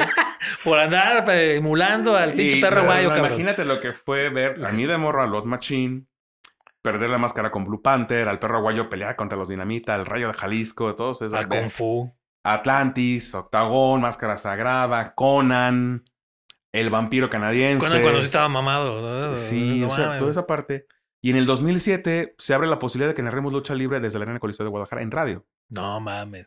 Pues empezamos ahí a la arena, era el boom de místico. O sea, si yo he visto un fenómeno social, deportivo fuera del fútbol, se llama Es místico. ese güey. Por Y el mucho. Canelo. Sí. Pero la Arena Coliseo de Guadalajara, todavía con su máxima capacidad para 7000 espectadores, Ay, cabrón. iba a luchar místico contra Mephisto por el campeonato mundial de peso welter. Uy, es- esos madres estaban muy buenos. La función empezaba a ocho y media. ¿A qué hora llegó? A las 7 de la noche estaba cerrada la calle de Medrano por la cantidad de gente que había No mames. para ver a Místico. O sea, al grado de que tuve que tomar un taxi para bajarme en la esquina de la arena y con la acreditación de, voy, con permiso, con permiso, con permiso. Dejen pasar. paz. No mames. Y nos metimos. Y no se me olvida porque le rompe la máscara y le abre aquí sin, en un accidente, o sea, porque lo, se cae místico y se pega en un fierro. Se abre. Y ve a la arena, ¿no? Digo, después me caería muy gordo. Ay, que le- en la segunda parte de esta madre lo vamos a platicar a ver si de veras, cabrón. No, en serio. Y, y nos hicimos, hicimos un deporte muy visual algo muy padre en radio. Es que eso es el pinche reto, güey. Porque la lucha está bien, la ves, pero a la hora de narrarla eh, es un pedo, El cabrón. martes de glamour en Guadalajara, porque era martes de rudo cuando iban 100 personas. Sí, De repente se convirtió en moda. sí. Entonces llegaba la gente con traje y empezaba a hablar, trabaja en Liverpool. Trabaja en Liverpool. Licenciado. No te La- la- ahí la, imaginas. la- la guerra de los de, de- de los de la Ah, los los de abajo con los de de los de la arriba. fila con los de la grada. Porque los de abajo eran ricos y los de arriba eran pobres. Entonces, se les va el camión, A se los les de va el arriba camión. se les va el camión. y el último guerrero era muy particular. Se agarraba. el último guerrero, tú sabes que no es mucho de hablar. No. Entonces el último guerrero agarra el micrófono y se sube a la tercera cuerda y. ¡Ahora, pinches pobres! ¡Lárguense, cabrones! ¡Se les va el camión! ¡No les van 100 baros para que lo. Era un ambiente que embravecido pero nunca vi una bronca. Ajá, ajá, ajá, es lo chido de la Jamás lucha. en la vida. Sí.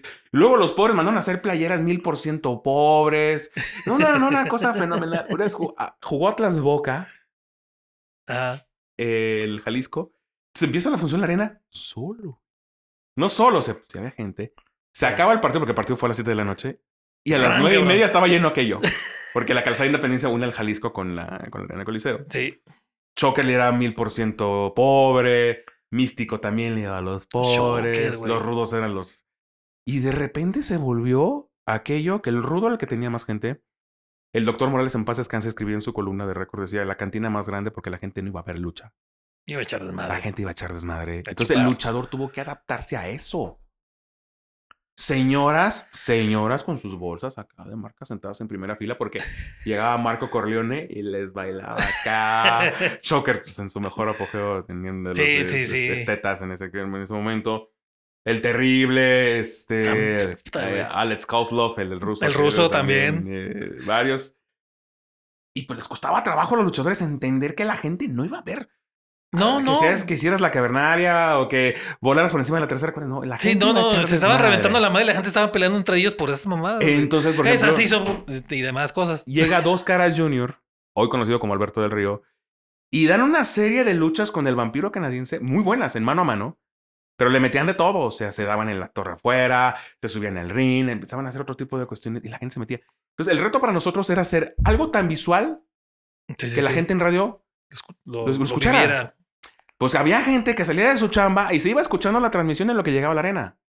No, mames. Sí. Ya llegaban actualizaditos. Ya llegaba, y to- to- esto te lo voy a decir, había compañeros que no sabían nada de lucha, pero como era el deporte de moda y el espectáculo de moda en la ciudad, los mandaban a cubrir.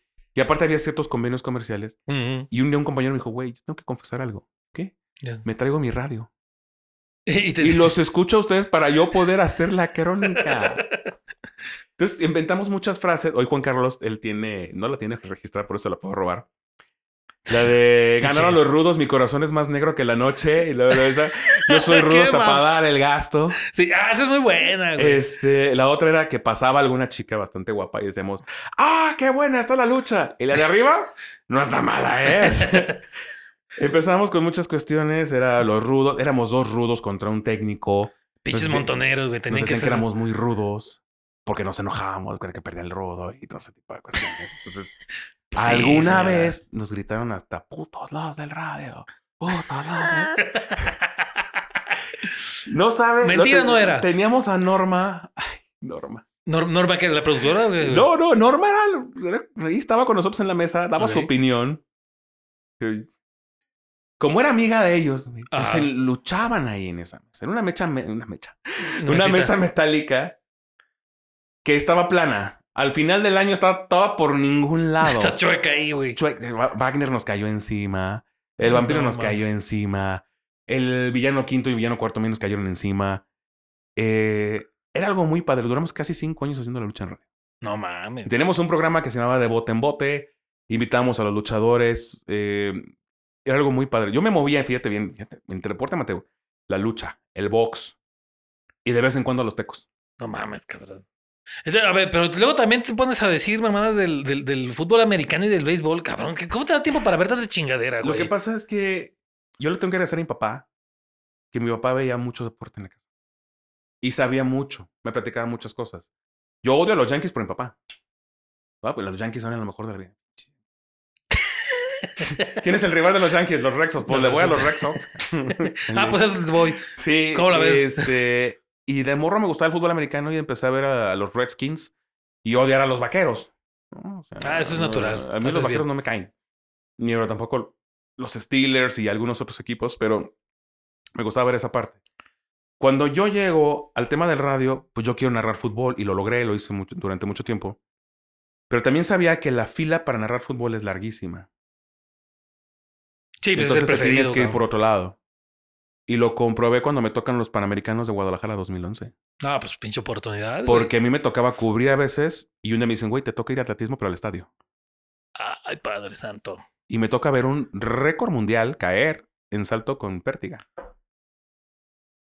Y eh, ahí no me acuerdo ahorita el nombre de la cubana. Eh, Pero me tocó ver cuando supera a la brasileña campeona del mundo y la supera. Güey. O sea, rompieron el récord mundial en Guadalajara. En Guadalajara, perro. Me toca ver a Marisol Romero, que era velocista mexicana, ganar su medalla de oro ahí, por el estadio de pie.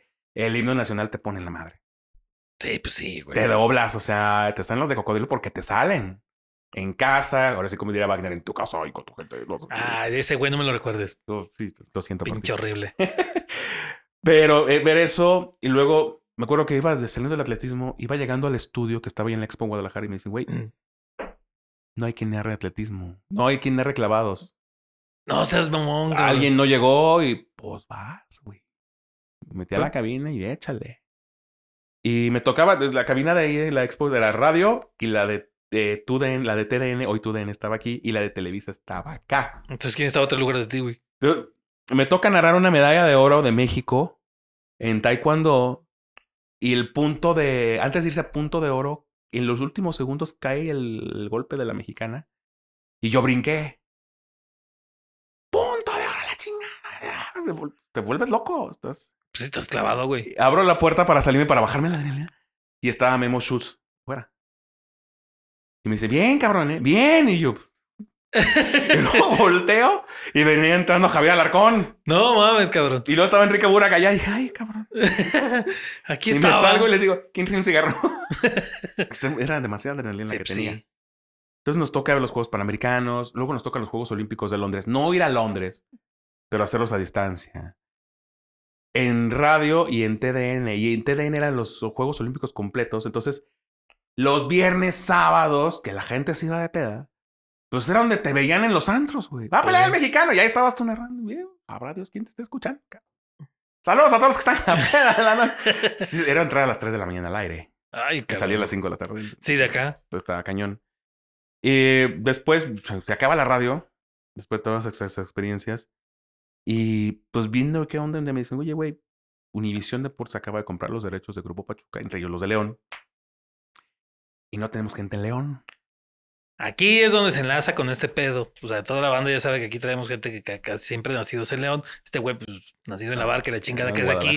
Ahí, ahí es donde se cruza el camino con este Pero ahí te va, yo venía a transmitir los partidos para radio. O sea, te, te, Porque cuando León sube a primera división no hay acuerdo con TV Azteca. Ajá, sí, sí, sí. Se, y hubo un, tiempo que no se pasaban los partidos. No, no. Sí. O multimedios, Televisa Bajío, no sé si Azteca también, yo creo que sí. Grababan los partidos y hacían un programa especial porque no, la gente no tenía modo de ver los partidos. En vivo completos, no. Entonces nosotros los narrábamos para W Radio. En vivo, ahí, ahí en la viga, ahí sentados, montados. Hasta arriba. Ahorita ya arriba ya hay cosas, pero no había nada. Entonces llovía y pues, con el yo ya con y valía madre. sí, tenías todo empapado. Sí, pues sí. Narrando con el cable del micrófono dándote toques. Pero narrando. Y tengo por ahí una foto, necesito buscarla, cuando el estadio no estaba embutacado. Uy. Y no me acuerdo quién le dije, estadio de vida deportiva, güey. Es sin butacas. Persínate, cabrón. Pero empezamos a venir continuamente y tengo una foto por ahí en el en el cultural. Están los dos leones ahí. Ahí tengo una foto con los compañeros de transmisión. Mm. Jamás me imaginé que, pues de repente me va a venir a vivir acá. Y a vivir y este, y los primeros meses, pues, la casa, esto, lo otro, que me vine casado con una hija. ¿Qué año era cuando ya te viniste, güey? 2016. Yo ah. tenía que entrar el primero de septiembre a Univisión. Pues ese lapso entre 2012 y 2016 te la pasabas yendo y viniendo, güey. Eh, sí, ya, ya, ya. Sí, sí, sí, sí, sí. Entre Aguascalientes, Necaxa, León y en Guadalajara. Guadalajara. Era una chula viajar en camión, ¿eh? La verdad, era dormirte tres horas. Bueno, sí, sí, sí, sí, una leviana, güey. ¿Para qué te La verdad es que sí. Y este. Y venía León, y rebuena esa primera 2016, cuando compra los derechos Univision Deportes, que es para ese torneo, para la apertura 2016. Y yo entraba el primero de septiembre, entonces decía, bueno, el primero de septiembre, esa semana va a ser fecha FIFA pues voy a empezar a venir a acomodar cosas, viendo cómo está la renta de la casa y todo. Ah, no, corren Atena, güey. y llega a Torrente. Entonces yo no me tengo que venir el primero de septiembre. A Torrente lo presentan el 31. Puta, Entonces el 31 en la mañana, 31 de agosto, así literalmente mi coche eh, venía lleno de ropa, mi computadora, una tele de 21 pulgadas, una cosa así. Eh, y algún otro que artículo para limpiar la casa y lo que fuera. Hay un conchol inflable. Eso fue lo que me traje. El chiste es que se puede dormir en algo, güey. Y llegué, este, me fui a un hotel. Luego me fui otros tres días a otro hotel y me entregaron la casa, pero yo llegué el 31 de agosto de 2016 con torrente, fecha FIFA. Entonces, sábado y domingo dije, ¿qué, qué hago aquí? y luego León jugaba de visitante. Eh, Para acabarla. Entonces, me acuerdo que una semana después, pues fui por mi hija y por mi esposa y ahora le iba a empezar. Y ahí va, ahí va la cosa. Los primeros días, los primeros meses era una ciudad más chica, poco tráfico. Se acabó la rueda de prensa, 15 minutos de entrenamiento y ¿ahora qué hago? Te tuviste que adaptar a otro, otro ritmo, me tuve que adaptar al ritmo de trabajo de Univisión. Me tuve que adaptar a la ciudad, me tuve que ver muchas cuestiones y los partidos cada 15 días. Estaba más flaco, Seguramente. sí, pero por mucho. Empiezo a hacer algunas, empiezo a conocer la ciudad. Eh, iba a Guadalajara cada 15 días porque me tenía un tratamiento de brackets. Ya cuando vi lo que costaba ah, ir a Guadalajara y venir cada 15 días. No, pues ya mejor dije- lo pagaste aquí, güey. Sí, mejor póngame los brackets Pues sí. acá. Eh, y empecemos, empezamos, empezamos. Y al año empezó, se da la oportunidad de comprar una casa. Ya, yo- Y ya, yo digo, yo siempre digo, nacido en Guadalajara, naturalizado leonés. Sí, sí es, sí es, sí es. Sí es. Sí. Porque yo tengo un hijo leonés también. Además, y a no, él, ya- a él sí le digo, tú le tienes que ir a León. Ay, no le estés diciendo eso, güey. Luego, ¿qué tal si termina yendo a las pinches chivas, güey? Yo No no, he dicho, yo no he dicho a quién le voy. digo, eso lo dices tú. Lo dijiste hace rato, güey. ¿Para no, no te- lo dije hace rato. Lo dijiste hace No rato con el que estaba escuchando el partido, güey. Pues es que se, se cerca de Guadalajara, te, fijas en el fútbol tapatío Pues- todo el tiempo. Al único, al a los únicos equipos que les he llorado es a los tecos cuando descienden, porque fue mi primer equipo. O sea, mi primer equipo en qué sentido, en cubrirlo. Sí, sí, sí, en estar ahí. Y le empieza a tomar cariño a la fuente, este, no, Sí, las- incluso las mismas instalaciones, güey. O sea, es nostalgia pura, güey. Sí, eh, entonces te toca ver todo eso, güey, cuando desciende. Ver al Plumer, que era la mascota de los tecos, quitarse la botarga por última vez. No mames. y guardarla, güey, fue- me impactó mucho cuando, cuando eso pasa. Y en los Leones Negros, porque mi papá toda la vida trabajó en la Universidad de Guadalajara. Entonces, toda la vida viste un león negro, viste el escudo de la Universidad de Guadalajara, vi casi regresar al bachilleres a primera división. Eh, el bachilleres jugaba en el Estadio Olímpico de la Universidad de Guadalajara. Entonces, era la, como la cercanía y ver, ver cuando los fregaron, porque los fregaron. Cometieron muchos errores y los fregaron. Y verlos ascender y dices, güey, ¿qué? Entonces, todo lo que toco, ¿qué? ¿No? pinche, pinche salado. Algo Pero aquí así. qué bueno, aquí qué bueno que no, ya. Y aquí me toca eh, el buen paso de Torrente. Luego me toca el buen paso del Gustavo Díaz. y luego su extraño mal paso, ¿no? Este, Eh, pero curiosamente me toca. Hay un momento, eh, Castro, donde la, la empresa analiza si me quedo o no. Porque León no califica en un año. Puta madre. ¿Te acuerdas? El paso Sí. entre Gustavo Díaz Sí. y Torrente. Y de- luego este, el, el macanudo, Pisi. No, Pisi no me toca. Ya no, no mames. No, si te no fuiste un toca. rato, güey. No, es que yo llego después de Ah, Pisi. Porque llega cierto. Tena. Eh, Space Tena, eh, Pisi, Tena, Torrente, Chavo Díaz. Y luego fue este. eh, Ambriz. Ambriz.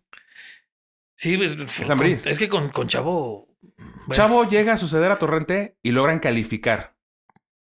Y llegan a semifinales. Al siguiente torneo se quedan fuera por cualquier cosa. Y al siguiente otra Y arranca el siguiente torneo. Pero para el perro, güey. Y era cuando la grilla estaba muy fuerte en el club. Bastante. Porque la directora les decía, este, este equipo ya llegó a una semifinal. No puede estar cambiando el técnico cada tercer día, ¿no? Son las primeras declaraciones de Chuchín de nunca tuve que correr a nadie cuando corre Atena.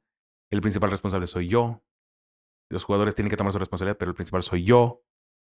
Y empieza a darte cuenta de cómo estaba desde adentro el asunto. Eh, llega hambre, o sea, cuando eso pasa, la, la empresa dicen, güey, pues es que un equipo que no califica, que no compite internacionalmente, pues para qué tengo la plaza. San Landon Donovan, cuando se confirma la llegada de Landon Donovan, Eh, bomba- para los que estaban Para ese Univision fue un boom. Sí, sí, sí, fue el putazo. no, güey, te quedas. Y más con aquella declaración de que no que le iba a la América, pero que sí le hubiera gustado jugar en el América. Sí. Verlo acá, otro tipo de cuestiones. Ya es el último torneo de Gustavo Díaz, chao, bye. Sí, Entra. Ambris y vuelve a estar el. ¿Qué vamos a hacer contigo? Y entra Ambris y se viene el torneo de las 12 victorias. Es aquí donde yo cubro mi primera final como tal. Y una cobertura muy triste porque ya no hubo para León medalla de segundo lugar, ya no hubo subcampeonato. Eh, ver a la gente de Tigres haciendo su Y que, y- festejo. y que fue aquí, güey. fue aquí. que fue aquí contra los. ver a la gente triste, Tigres, agüitaba, cabizbaja. Fue una final un poco ruda. Sí. Luego el siguiente torneo, cuando los elimina Morelia, yo creo, yo- si nu- nunca he visto, es más, yo creo que esa, esa eliminación de Morelia le caló más a la gente que el subcampeonato de Tigres. Sí. Es que además hubo, el- cañón. hubo- además de, de, de- o sea, sí, Morelia y la chingada, pero el asunto arbitral, la gente se puso, puta, o sea, esa madre también, también Sí, me tocó el, estar en la el cancha en las empujoncito fotos. de Mena sobre el Chispa Velarde. Era un pinche hervidero el, el estadio. Yo creo que y para cuando mí. cae ese gol, Ajá. Es algo impresionante la forma en la que ruge el estadio. Sí, sí. sí. Todo el mundo se volvió loco y Sí. de ver esa primera vez, la revisan en el bar y Shh, Todos callados. Uh. Yo creo que a mí me han preguntado Y eso la de gente cuáles han sido. a gritar, ¡eh, puto! Para cinco minutos, ¿no? A mí sí me han preguntado cuáles han sido las más acá. Este está en mi top, güey. O sea, ese eh, momento está ver, En el palco estaba narrando José Luis López Salido para Univisión Deportes, Tito Echeverry y el Kikín Fonseca. Ya estábamos en tu DN. Sí. Y cuando cae, cuando se le une el gol, y luego cae, bueno, cuando cae el gol de. El gol. Morelia. Primero cae el gol de Morelia, de Sí. este chico de- del cabezón, ¿cómo se llama? Ruiz. No. No, ese es uno de Ruiz Díaz y el otro es el de. Ay, el es el Yuca Sansores. Ujú. Sansores, mete el gol, que te que el pe- ¡pum! se El mete. Sansogol. Sí, se mete, güey. El estadio se quedó callado. Frío. Cae el gol de León. La gente explota. No, fue un gritadero, güey. Bar, bar. Para abajo. Y nadie creía que eso había pasado. Y todavía ver a Aldo Rocha vestido con la playera del Morelia, güey, festejando. A mucha gente le caló eso. Luego viene el torneo siguiente donde viene la pandemia. Que cae. ah, Donde Bueno, tocó, tocó la primera visita del LAFC, ¿no? Que también fue puta, un boom chidísimo en Sí. febrero de 2020. Yo creo que es uno de los partidos más atractivos que nos ha tocado en la Sí, ciudad. sí. El, ese partido contra el LFC. Sí. Porque fue el primer partido. Carlos Vela no jugando en México más que esos dos partidos contra León. O sea, a nivel de clubes. Sí, sí, sí, sí. Pero la primera vez fue wow. O sea, fue algo sensacional el AFC. Sí, acá andaba el Will Farrell y. o sea, la, ver a la gente del LAFC. Era una cantidad la gente cabrona de llegando, gente. llegando, llegando. sí. La gente, eh, eh, brother, eh, eh, ¿dónde queda la zona de piel? Ah, esas mamón, güey. hable. Ay, viejo payaso. TikTok Talks, please. uh, Go ahead to Bolívar López. Nah, joder. Ay, no seas Sí, güey. Sí, les- de repente había unos que otros. Ese, ese fue Pero muy fue un chido. partido que llamó muchísimo la atención. Sí, y ya luego empieza el torneo Regular. y madres. Y León líder. Yo creo que se cae una estadística de que Mena estaba metiendo siete goles por torneo en promedio y había tenido un mejor arranque que Boselli. O sea, Mena, si ese ritmo Sí. lo hubiera mantenido, Mena hoy sería no el quinto o el cuarto. Sería, sería muy cerca del, del récord en primer lugar. Chance hasta ser el segundo. Y, y se pierde el torneo y de repente nos cambia la vida. Pero gacho, gacho. A mí me tocó ese partido de contra Pumas, que fue el, el- el Allá último. En, en Morelia, ahí estábamos. No, ¿qué- ¿cuál pinche Morelia, güey? Ah, no, aquí el el de aquí, el de aquí a puerta cerrada. Morelia, en Morelia fue uno y luego Pumas acá. Cuando, ajá, cuando les avisaron, no, pues va a ser a puerta cerrada y madre, se quedó fuera un chingo de gente, que el boleto y no sé qué. Güey, a mí me tocó en la esquina, Takeshi, perdóname, se tropezó conmigo, Takeshi, sabes, Sí. güey. Pero fue muy raro ver un partido con, con- así totalmente solo y ya de rato avisan que pues se cancela el pinche torneo. No mames, ¿no? Yo, yo me recuerdo, ¿sabes? En la vida me han pedido el rally. Nunca me lo han pedido. O sea, en una cobertura del rally como tal no me la han pedido. Pero ese día me acuerdo que, oye, va a hablar el secretario de salud. Creo que te hablé, ¿no? Sí. Y ahí voy, güey. Y me dijo, hasta le hizo así, no, me van a entrevistar. Y se puso y ya la entrevisté porque nadie había hablado ni en, ni en Nuevo León, ni en Jalisco, ni en la Ciudad de México, ni ningún secretario de salud había hablado del tema. Entonces ahí me toca ser el primero. Y de hecho, para que en deporte salga algún político está muy cañón. Sí, demasiado Y raro. fue la nota del día, ¿no? Sí. O sea, hoy hay reunión con la Liga MX donde pensamos que puede pasar esto y esto y esto y ching. sí, Y empezamos a oler. y. ¿Y ahora? A la li- liga, güey. Tú en la liga, de repente estábamos en la casa y. y- ¿Qué hacemos? Porque es un chingo de incertidumbre para toda la banda, güey, ¿no? Y era, Y estaba más hablando por teléfono y enlaces vía Skype, vía Zoom. Este, hasta monté un, una cama al revés puse chingadera y media. Eh, no acuerdo qué. Bufandas y máscaras. Y según yo adorné para hacer los enlaces, ¿no? Pero eso nos cambió mucho. Y de repente nuestro ritmo de trabajo está muy cañón. Sí. quedarnos encerrados en la casa como que no. No, no, pinche desesperación, güey. No hallábamos, ¿no? Ni madre. O sea, no, no, no, fue una etapa muy, muy, muy difícil. Digo, tú no podías ir al estadio. A mí me toca regresar al estadio con el primer torneo que se hace. Y era viajar con cubrebocas, no comer en cualquier parte. Andar todo Eh, acalambrado. Yo creo que Televisa nos mandó un comunicado así a los empleados donde si viajas tiene que ser así, así, así, así. Chico de precauciones. No puedes, este, a menos que vayas a comer, te tienes que quitar el cubrebocas. Eh, lo menos que puedes permanecer en hoteles.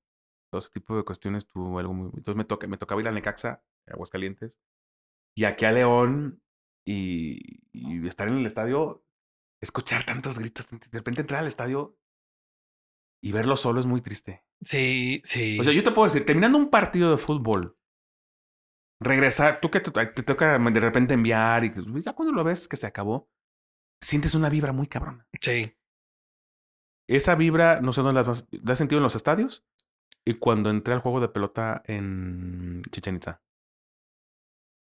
La tú. Sí, esa vibra así de que, sí. de- de que algo pasó en ese lugar que sientes. Que está así bien. Sí, Sí, es cuando, cuando el estadio habla estando en silencio. sí, sí. Ah, sí, qué pinche poético saliste. se siente muy cabrón esa vibra. Sí, sí, sí, sí. Y en pandemia terminaba el partido y Estaba igual. Es como, ¿qué pedo, cabrón? nada, güey. No, no, había una nada. energía bien diferente, güey. Nada, nada, nada. Entonces, verla, eh, que León llega a la final, ver en CU, solo CU, que es un estadio precioso CU, verlo solo, eh, que caen los goles y que escuchabas la verdadera euforia de las bancas. Sí. Sí, yo recuerdo cuando Nico Sosa sale disparado de la banca a abrazar a, a Gigliotti, A Gigliotti. al avión Ramírez, porque me toca muy cerca cuando salen corriendo. Y ver el campeonato aquí todavía es... Sí, pero no. o sea, Está, no, algo pasa, ¿no? está bien raro. O sea, incluso Sí, verlo de los. Pero ¿sabes qué? No se me olvida. ¿Qué, Y de una de las imágenes que voy a tener en mi cabeza mucho tiempo. Es cuando termina el partido y se acabó la cobertura. Porque no hay vuelta olímpica. Había entrevistas, pero no había que te metas al vestidor y que te bañen. No, no, no, no hubo eso. Ah, o que la gente, ¿no? Echando desmadre afuera Sí. mientras espero a entrar a ver otras entrevistas, algo. Entonces, Súper frío. pues, recogimos todo. Y mi camarógrafo Omar Díaz y tu servidor. Subimos toda la camioneta y de repente empiezo a voltear a la entrada del estadio y ver los ríos de gente que venían a Vitoria. Sí, afuera era un desmadre, Y güey. yo, güey, córrele. y y aquel traía fiebre y no sé qué traía. No tenía COVID, gracias a Dios. Afortunadamente. Pero fue un desorden aquello. Sí, sí, no, a mí me tocó Y afuera. ver a la y- gente. No. Les valió madre, güey. Ver a Mosquera, que era el más serio del equipo, por- en arriba del camión. Y este güey se va a caer. ¿En qué Sí. momento? El Takechi cuando se quita el zapato y lo avienta. Gente muy, muy, muy. O sea, fue algo tan fuerte ver a, ver a la gente tan separada del equipo. Pero fue más fuerte ver las tribunas solas. Sí. Sí, sí, que todo eso que ves generalmente en la tribuna lo, lo viste en la calle. Pero y es, es rarísimo, así, o sea, sí, sí es regularmente sucede, pero está extraño que eh, la, la- la grada Sí. estaba vacía y aquí está todo loco. Y era de los primeros momentos en los que la gente pues, salió a desestresarse después de varios meses de estar encerrados, güey. Claro, claro, claro. Estuvo bien cabrón. Y luego me toca, me toca en Aguascalientes ver el primer regreso. O sea, el primer partido de donde regresa la, La gente, al estadio, me toca verlo en Aguascalientes. Ver cómo llegaba la gente con su cubreboca, su gel. Si, el- si llevaban al niño, pues entregar el certificado y la respon- una Una responsiva responsiva, donde sí. me hago responsable de que si a mi hijo se contagia, no voy a culpar al club. No lo va a hacer de pedo. parecía la escuela. Sí, sí, sí. Llegar al estadio y no ver puestos de comida. Y, dejar el espacio así. Ajá, no hay puestos de comida, no hay cheves. Ver, de repente entraba alguien de visitante a ver el partido en Aguascalientes y no podían pararse, no podían brincar, no podían festejar, no nada. O sea, inmediatamente siéntate, siéntate. Eso no es fútbol, güey. No, mames. Me toca ver un Querétaro América, ya con, no con la pandemia, sino con el veto que tiene el estadio. Y era llegar al estadio y se- lo que te generaba Chivas, Pumas, Cruz Azul, América, algún otro equipo, no había eso. Y era muy triste. Eh, De verdad, te daba al triste. o sea, es un- ¿Qué es esto? Un estadio solo es muy. Son muy deprimentes, güey. Ya después empiezas a ver un poquito el regreso de la gente, todo. Y te vas animando tú mismo, ¿no? Ya llega, te cambia el semblante. Son otro tipo de cuestiones. Ya con León, verlo campeón, eso fue la parte fuerte, ¿no? Luego ver este equipo que se mantiene, lo que generó a nivel nacional, porque tú lo sabes, hoy León a nivel nacional sí genera un poco más, pero hace unos años era, oye, habló el Recodo Valdés. Hazte una breve. Mm, Oye, tengo un mano a mano con Juanito Cuevas, Juan Ezequiel Cuevas. No, pues chido, güey. Entonces, Hoy en día, pues, oye, tengo a Ángel Mena, tengo a Rodolfo Cota, tengo a Guiratecillo, tengo a Barreiro, tengo al Perro Romero, tengo a Víctor Dávila, tengo a Elías Hernández. Ya se empieza. ya tengo el arca y cosas así. y Y es- luego es otras cosas. Muchísimo. Ahora digo, me toca verlos perder la final contra el Atlas. Yo creo que es. Y sigo insistiendo que la de Morelia dolió más. Sí. La del Atlas cala mucho y hay mucho rencor porque todo el mundo sabemos que hubo algo más. sí. O sea, a León le ha tocado hacer primero en muchas cosas. Primero en ganar un campeonato en pandemia. Primero en que lo Primero acuchillen. la cuchilla de los árbitros, ¿no? O sea, algo muy, muy particular. Que me digan que no. Eh, sí, no, o sea, eso fue muy. Lo estábamos viendo la final tú y yo juntos. No, además, o sea, hacer, esa- hacer esas. a- Además de que vienes y te instalas aquí, conocer la ciudad desde esa perspectiva, pues es, es lo que te da tu certificado de, de, de, de por adopción, güey. Sí, Porque claro. ya viste cómo se pone la gente con. Mucha banda a mí no me cree que el, que, que el fútbol aquí es casi religioso. No, es una Y, religión. pues, se- O sea, se yo recuerdo loco, el güey. día después del campeonato contra Pumas. Por alguna razón me dediqué a observar la calle ese día. La gente con las playeras. Los periódicos acababan a las 9 de la mañana. No mames. O sea, no había periódicos Sí, en la sí. ciudad. Sí, Volaron. lo que nunca. Ajá. En la época de la tecnología, donde hay un PDF y lo puedes leer en tu teléfono, tu tableta, no había periódicos, ver a la gente con la playera de León por todos lados. Ahora sí que era el, hashtag ser fiel es un orgullo. Sí. Mucha gente lo vivió de esa manera. Y ver cómo va cambiando la ciudad, cómo te cambia el ánimo de la gente. Pues que es, es uno de Ah, los. eh, ah, ese fenómeno es aquí muy local. Pero a nivel nacional eso te lo provoca Chivas y América nada más. ¿eh? Son muy pocos los equipos los que digo. Yo también que Que provocan he eso, en varias sí. ciudades y. Pero lo de León es. Digo, el Morelia, tú sabes, la gente sí cree mucho al equipo, pero no fue provocada eso. No provocaba eso. Jamás en la vida. Mazatlán jamás lo va a provocar en su vida. No, esa cosa. Puebla sí, fíjate. Te- te- Traen bastante pasión, ¿eh? Ahí sí. Puebla sí, porque es un equipo que en su momento fue ganador. El Atlas, ¿para qué te cuento? Pues bueno, no es ganador, ¿no? Pero ha sido constante. Así sí, le dejamos. pero el Atlas es muy raro. ¿Eh? muy raro. Porque perdían y la gente estaba contenta. ¿Por qué? ¿A pues es que les gusta sufrir, güey. ¿Qué Sí, quieres, claro, pero son equipos que te generan eso. Pumas, me, medio me lo genera, Cruz Azul. Pero ahora, aparte de que has visto a León con el- la, la perspectiva del fútbol, ya viste, ¿no? Que un chingo de deporte de todo aquí. Ahí está Va mejorando, eh. Va mejorando. Le Ahorita voy a están decir, metiendo. ahí me toca cubrir mucho el deporte amateur en Jalisco. Y llegaba la Olimpiada Nacional, hoy Juegos Nacionales. No sé quién fue el genio que le puso Qué eso. padre. Y dices, Jalisco tiene 20 años siendo el número uno. Y esos mismos 20 años, Nuevo León tiene peleándole a Jalisco. Y luego se metió Baja California a Sí. pelear esos primeros lugares. Dices, Guanajuato, ¿dónde está? Cuando me toca a mí, me toca un- algunas un- el, el- el concentrado de atletas que ya iban a participar. Y pues iban por expectativa del sexto lugar. No, pues no. Oye, ¿cuántas medallas ganan? 100. Chingas, Jalisco gana 400. no mames, güey. había un abismo. Pero le han invertido al deporte. Y yo digo, hoy tranquilamente, hoy tranquilamente la ciudad de León, Juegos Centroamericanos con la mano en la cintura. Con la mano en la cintura. Tranquilamente. Juegos Panamericanos necesitas otro tipo de infraestructura. No, pero tienes una sí pista de atletismo nivel, avalada por la IAF. Tienes una alberca olímpica. Tienes una fosa de clavados también avalada por la FINA. Eh, de fútbol, pues, tenemos, tienes un domo de básquetbol, tienes un domo de voleibol que al mismo tiempo te puede funcionar. Eh, los deportes más importantes, que son natación y atletismo, los tienes. Tienes una pista, insisto, de atletismo, lo puedes hacer todo completamente. Buscarás una parte para hacer la alterofilia, el tema del boxeo, algunos otros deportes. Eh, si nos va bien y tenemos agua para los próximos años, la presa del palote puede hacer otras disciplinas. Es que eso es un tema que el otro día estaba analizando yo. Nos quejamos porque León no es una ciudad que esté preparada para esto todavía, se inunda muy fácil. Le faltan muchas áreas verdes. De verdad, necesitamos en León plantar Sí, y- arbolitos. Y, si ahí se las quitan a la chingada. Sí, pero necesitamos plantar arbolitos. Y cuidarlos, no nada más plantarlos, huevones. Y porque es una ciudad que tiene esa capacidad. Sí, ¿Tú te imaginas a potencial López, sí el hay. Boulevard López Mateos? No puedes plantar árboles en la mitad de la calle porque está la oruga. Pero a los lados sí los puedes hacer. Entonces, tú, tú tomas, tú eres fotógrafo, tomas una foto de López Mateos, no ves un árbol. No, no, y revisa las de hace 20, 30 años y, ay, cabrón, ¿te crees que es el mismo? Y de repente digo, Llueve, se inunda León, está padre, güey. Hoy necesitamos agua. Hoy madre que se. Ahorita no hay ni madres. Ahorita no cae ni madres. Acabamos de ir a la Esmeralda.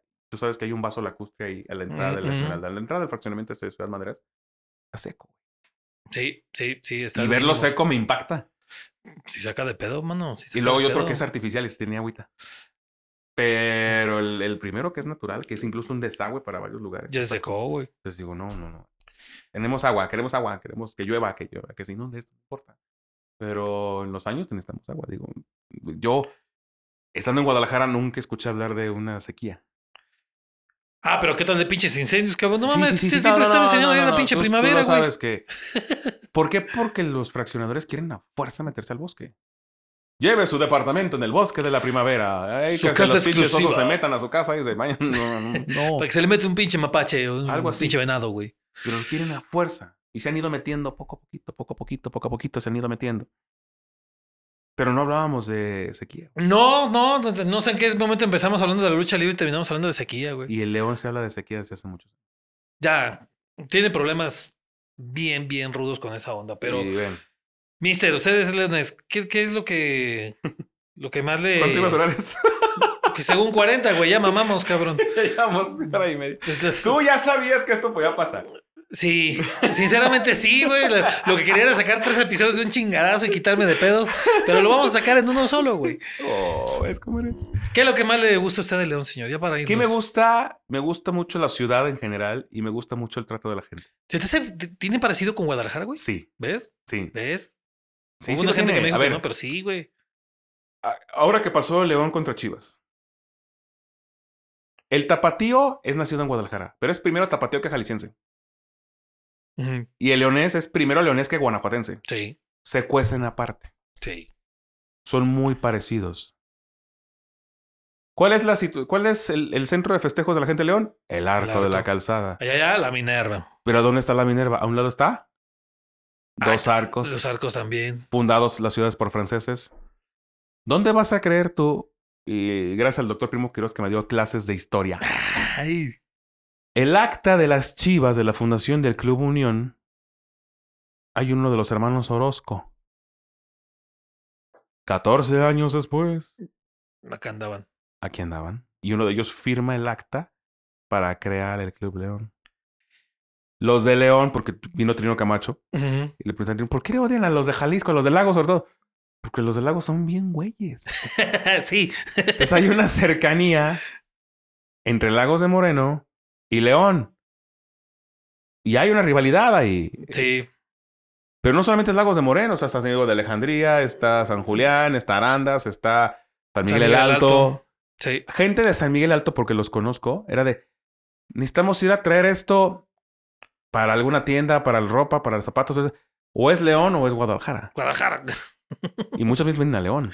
Tienen que venir a León, pues les queda más cerca. Pero Claro. estaban de terco que a Entonces Guadalajara, güey. se va creando una rivalidad importante, no solamente en el fútbol. En. A ver, la industria del zapato. Sabemos que la cuna es León, pero en su momento Guadalajara fue la que más vendía zapatos. Ah, nomás los venden. Pero los venden.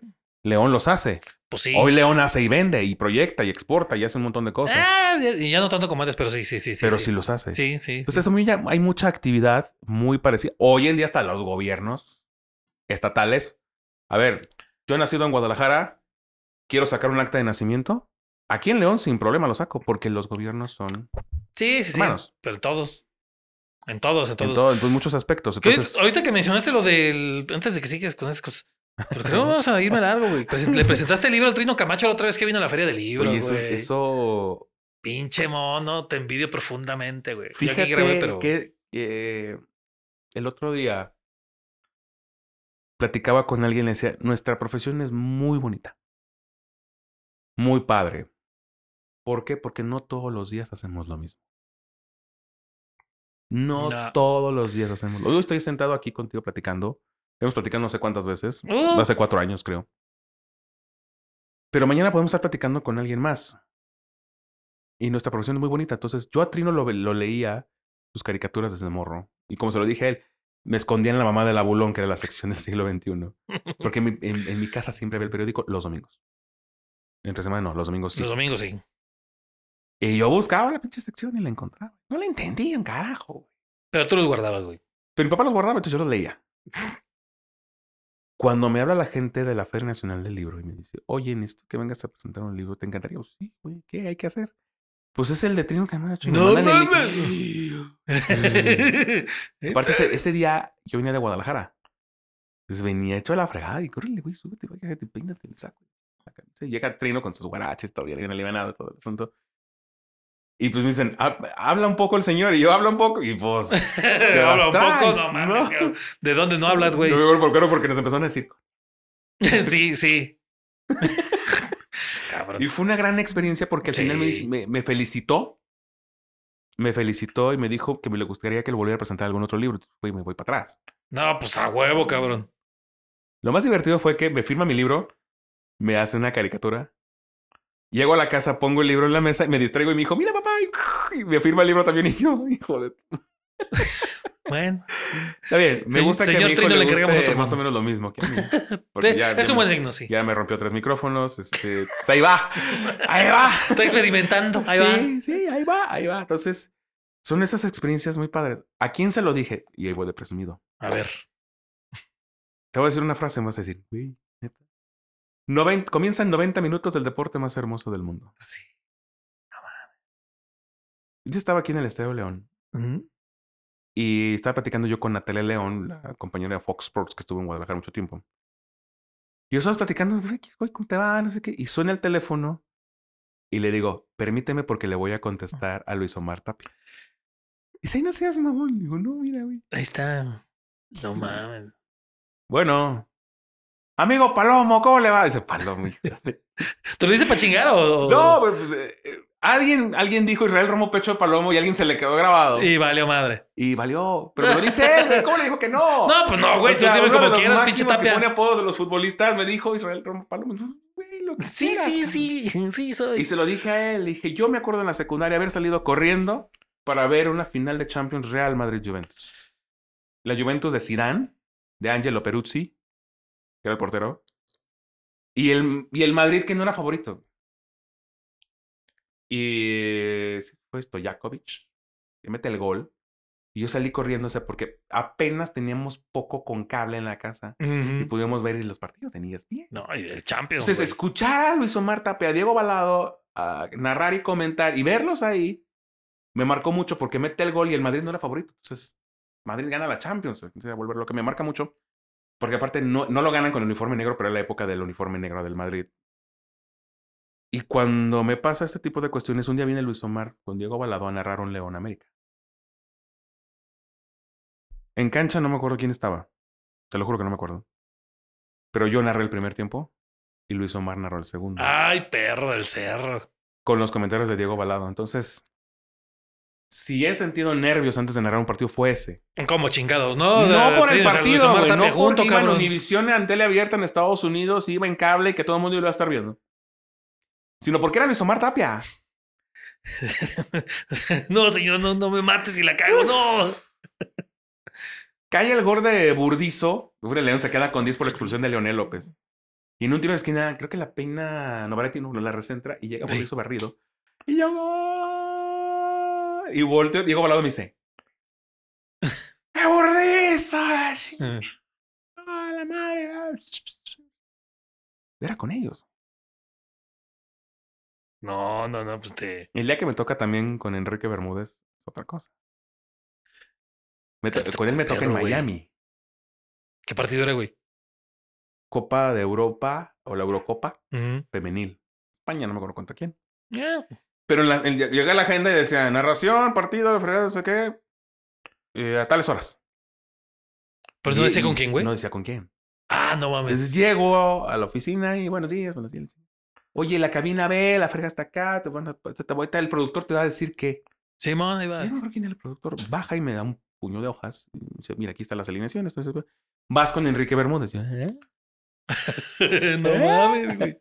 Y a narrar, a narrar, no a comentar, güey. O sea, éramos él y yo. Enorme. Entonces, llego con mi botellita de agua, mis hojas, me paso al estudio. De repente veo que él abre y él entra con un puño de hojas también. Dos botellas de agua. Vamos a brother.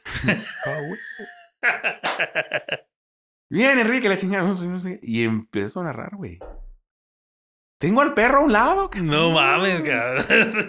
Pues ot- otras de esas voces que toda tu pinche día las escuchaste y, oh, hijo de su madre. Y estoy con él. Entonces, yo cuando digo, no, el perro ni se prepara. No, sí se prepara, güey.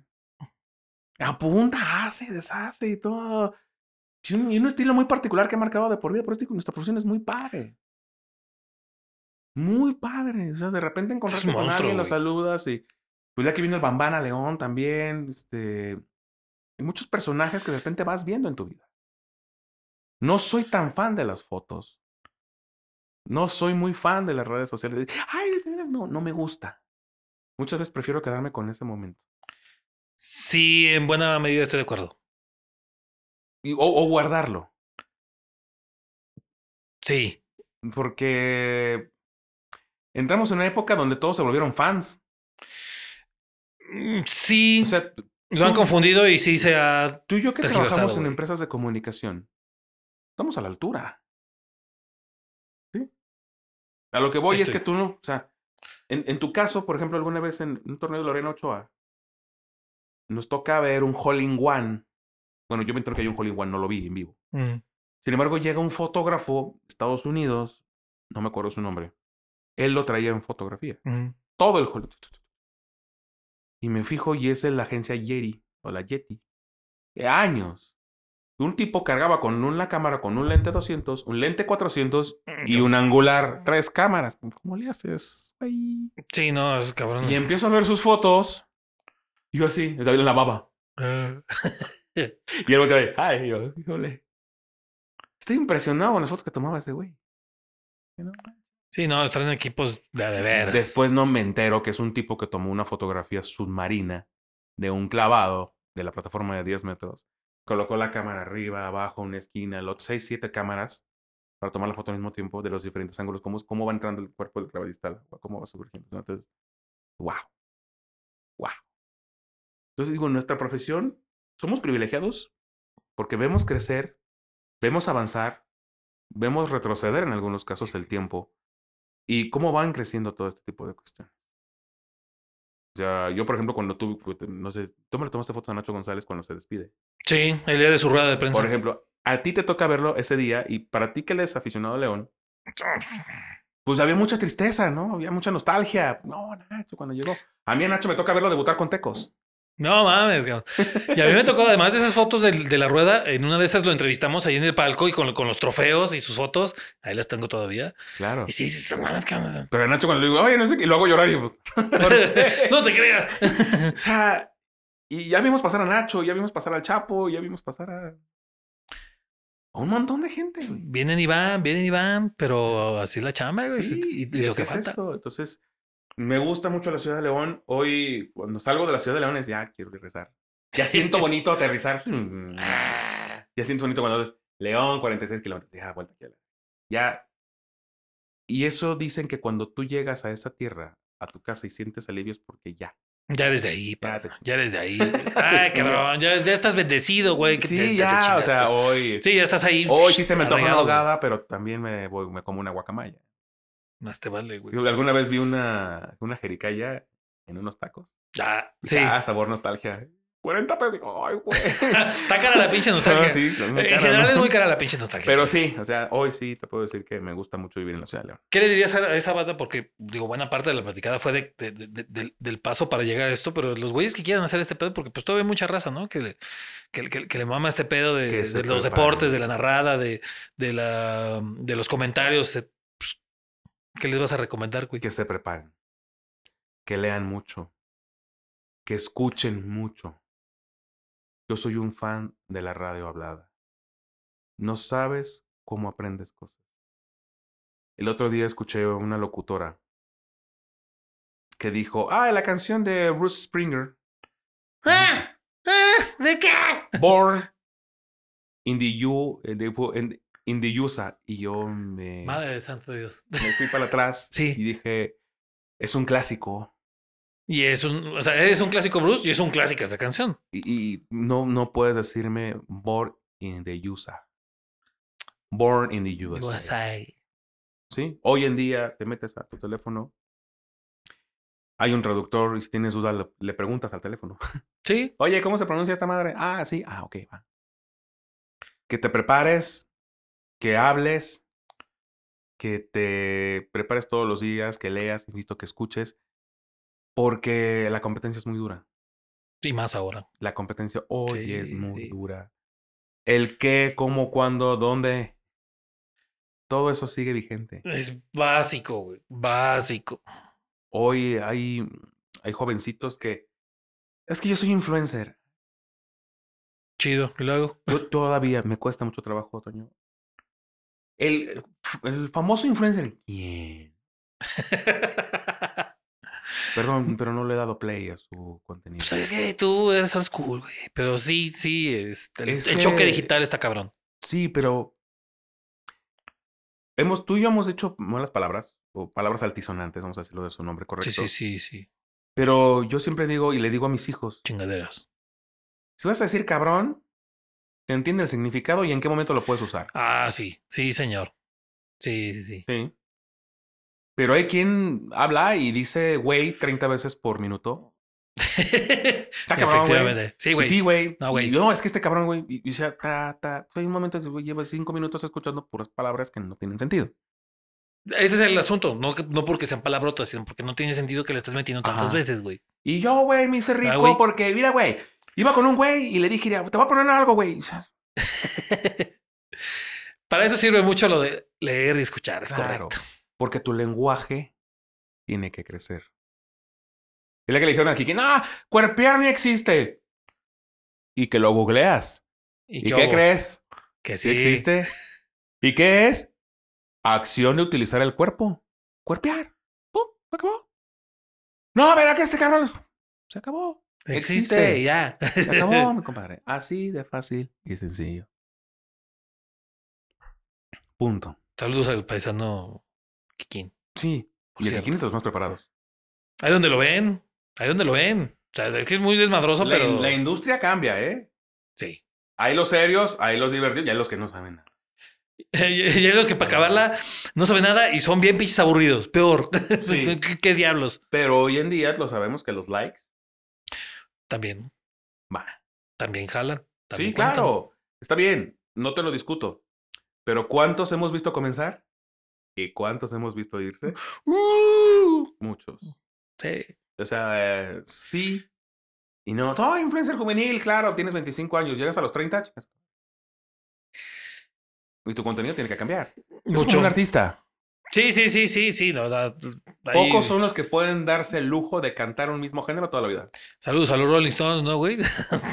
y de todos modos tuvieron un chingo de cambios. Hasta esos güeyes para adaptarle tantito. Claro. sí, sí. Si no te adaptas, te vas. Pónganse al tiro. O sea, hoy ver las películas de Volver al Futuro y dices. Pero el futuro, como te lo pintaron en la película, no existe. No, no, distorsionado más bien, pero no. Pero, o sea, se pedo. adelantaban mucho, ¿no? Sí, Los sí, sí, Coches sí. voladores, le no existen. Todavía no Ropa que se ajusta sola, pues no, sí, bueno, eso ya. Este, No. Los elásticos ayudan, ¿no? No te ayudan tanto, cabrón, ¿eh? O sea, no creo. No, pero lo que voy es. sí. ¿Qué perspectiva teníamos del mundo a finales de los años 80? Ajá. Cuando iba a ser el 2000? Estamos en 2023. 2015, porque llega, llegó Sí, 2015. pero pero, él pasa. sí estaba 2000 y súper. No, y no pasa. Pero sí, de verdad, yo siempre les digo, prepárense. Porque hoy no es válido decir, oye, te va a tocar entrevistar a un político. No, es que no sé. Mano, es que hoy está bien pinche fan. Si te dicen, vas a entrevistar a tal, hasta eso mínimo. Pero a veces Mínimo. tienes que saber. Pues sí. ¿Quién es el- por lo menos quién es el presidente municipal de tu ciudad? Y hay raza que no sabe. ¿Quién es el gobernador de tu estado? Sí, güey. ¿Sí? Eh, son cosas muy básicas. Tienes que saber, oye, fulanito tal. Yo te meto con una entrevista comercial. Pues ya va a hablar de las pymes. A ver. A revisar, güey. investigar quién eran las pymes. De repente te toca con que no saben mucho del tema y dices.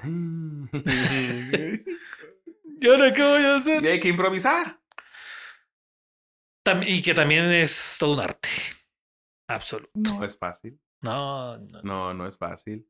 Hoy, a pesar de que el periódico, no, que ya no se vende, que la chingada", agarren su periódico, léanlo. Agarren varios y léanlos. No nada más los tenga de pinche adorno. Si los tienen digitales, compren los digitales. Que son más baratos, léanlos. y se van a dar cuenta. ¿Qué significa esta palabra? A la antigüita, vas al diccionario. Hoy Que ahora está más fácil, hombre. Ya tienes que comprar No, pero hoy, o sea, esa es la parte de leer. Sí. De verdad, yo trato muchas veces, digo, vas al baño y pierdes el tiempo. Entonces, quizás cuánto tarde, güey. No, no sé. Eh, ponle que 15 minutos. Ay, que resulta, güey. No mames. Sí, sí, 15 minutos. Ay, por favor. Pero he tenido la digestión. costumbre de meterme al Twitter a ver noticias. 5 de la mañana estoy leyendo noticias. ¿Por qué? Porque nos dedicamos al tema de deportes. Ya en Europa ya son las 12 del Sí, día. ya está moviendo el pedo. Ya, ya hay cosas, ya tienes que estar al pendiente esto, lo otro, aquello. Son muchas cuestiones que tienes que contar. Pero es leer noticias. Noticias. ¿Cómo va este tema? ¿Cómo va a estar el clima? ¿Qué vamos a hacer? ¿Qué viene esto? ¿Cómo va a estar? El día que tomaron el estadio, difícilmente alguien daba la noticia exacta. Ah, no, o sea, el día que iba, se supone que iban a tomar posesión del estadio y que llegó la porra. y- No, no, no, ese asunto Oh, hizo bolas, pero cañón un buen de gente. ¿Por qué lo van a llevar? No, pues porque Cermeño dice que es suyo. ¿Pero cómo? Si, si él dice que es suyo y dicen que no le pagan ni más, entonces va a meter a la, a la Guardia Nacional. ¿Pero cómo la va a meter? A ver, explíquenme. No, pues el proceso es así, así, así, así. Y luego entramos con un abogado, luego vamos con otro. Nadie, nadie, nadie. Estábamos preparados para eso. Porque ni sabíamos por qué lo iban a tomar. No entendíamos la razón. Y tampoco sabíamos por qué no lo pudieron tomar. Porque al final, cuando entran a tomar posesión, entra la barra y lo saca corriendo. Porque hubo disturbio, Claro. desorden de, de- de- de ese tema y la, Entonces, los actuarios no estaba- pudieron hacer el acto. Nadie estaba preparado para ese tema. Y hasta la fecha, hay una de abogados que dices, no, a ver, abogado. y en- Ah, Y en castellano, ¿cómo es esta madre? No, esa es una mala maña de los abogados. Soy abogado, por cierto. Ah, es cierto. Sí. Pero es una mala maña de que tienen los abogados de, de tu pinche tecnicismo. Es que el artículo sí. Por eso hay que leer. Pero esto, esto se lo van a tener que escuchar. Y ya, güey, porque luego vamos a tener que hacer una pinche enciclopedia, cabrón. Ya, ya, sacamos como tres pinches episodios de aquí. No va a ser uno solo. Luego hacemos la segunda parte. gracias, Gracias por eh, la, la invitación. No, no es que te corra, pero mira, la- No, ya- ya- tal- dos horas y tener que irse. Sí, no, no he comido, gracias. Ay, bueno, eso es esencial para ti. Pues sí. ¿Tú crees que esto se forjó en un año? No, güey. No, cuatro años de andar Ahora ahí. tengo que rebajarlo, mano. Ahora que va- vayas a Aguascalientes, pues unos tacos de Sí, lechón. no, de lechón, no, eso no pueden fallar. No, eh, gracias por la invitación. Muchas gracias por estar acá. Y ya sabes, a la orden. No quieras ahí cotorrear un rato. ahí está. Luego me visitan en el pelotazo. Puede ser que sí. Ahí- Para ir a ver, para ir a ver a Chicken Little Sí, no, está- y a Triple H. bien. Saludos al grande Martínez. Buen tipo. buen Pero- tipo, ah, eso sí, eso sí. Pero bueno, ahí te espero cuando gustes. Cuando gustes, Simán, y a toda la gente le hago la invitación, ¿no? A partir de las 2 de la tarde. siempre Estamos ahí en, en arroba FM. Ya se reventó un Y en la página de. Facebook del pelotazo. Mejor sigan este güey ya, hombre. Sí, cabrón. Ahí es No, tus la verdad es que anuncios. está padre. No me Vámonos. estés metiendo pinches goles aquí. Nos estamos viendo. Oye, Romo. ¿quién edita esto? Po- no, no sé, pero pobre. Le va a tocar una chinga. Gracias a la banda de la edición, ahí nos andamos viendo. Sorry, me acordé de la película de Cantinflas. Y Petrovsky, ¿quién va a editar? No sé, güey, que lo No traduzcan. Gracias. Ya nos vemos tú. Chao.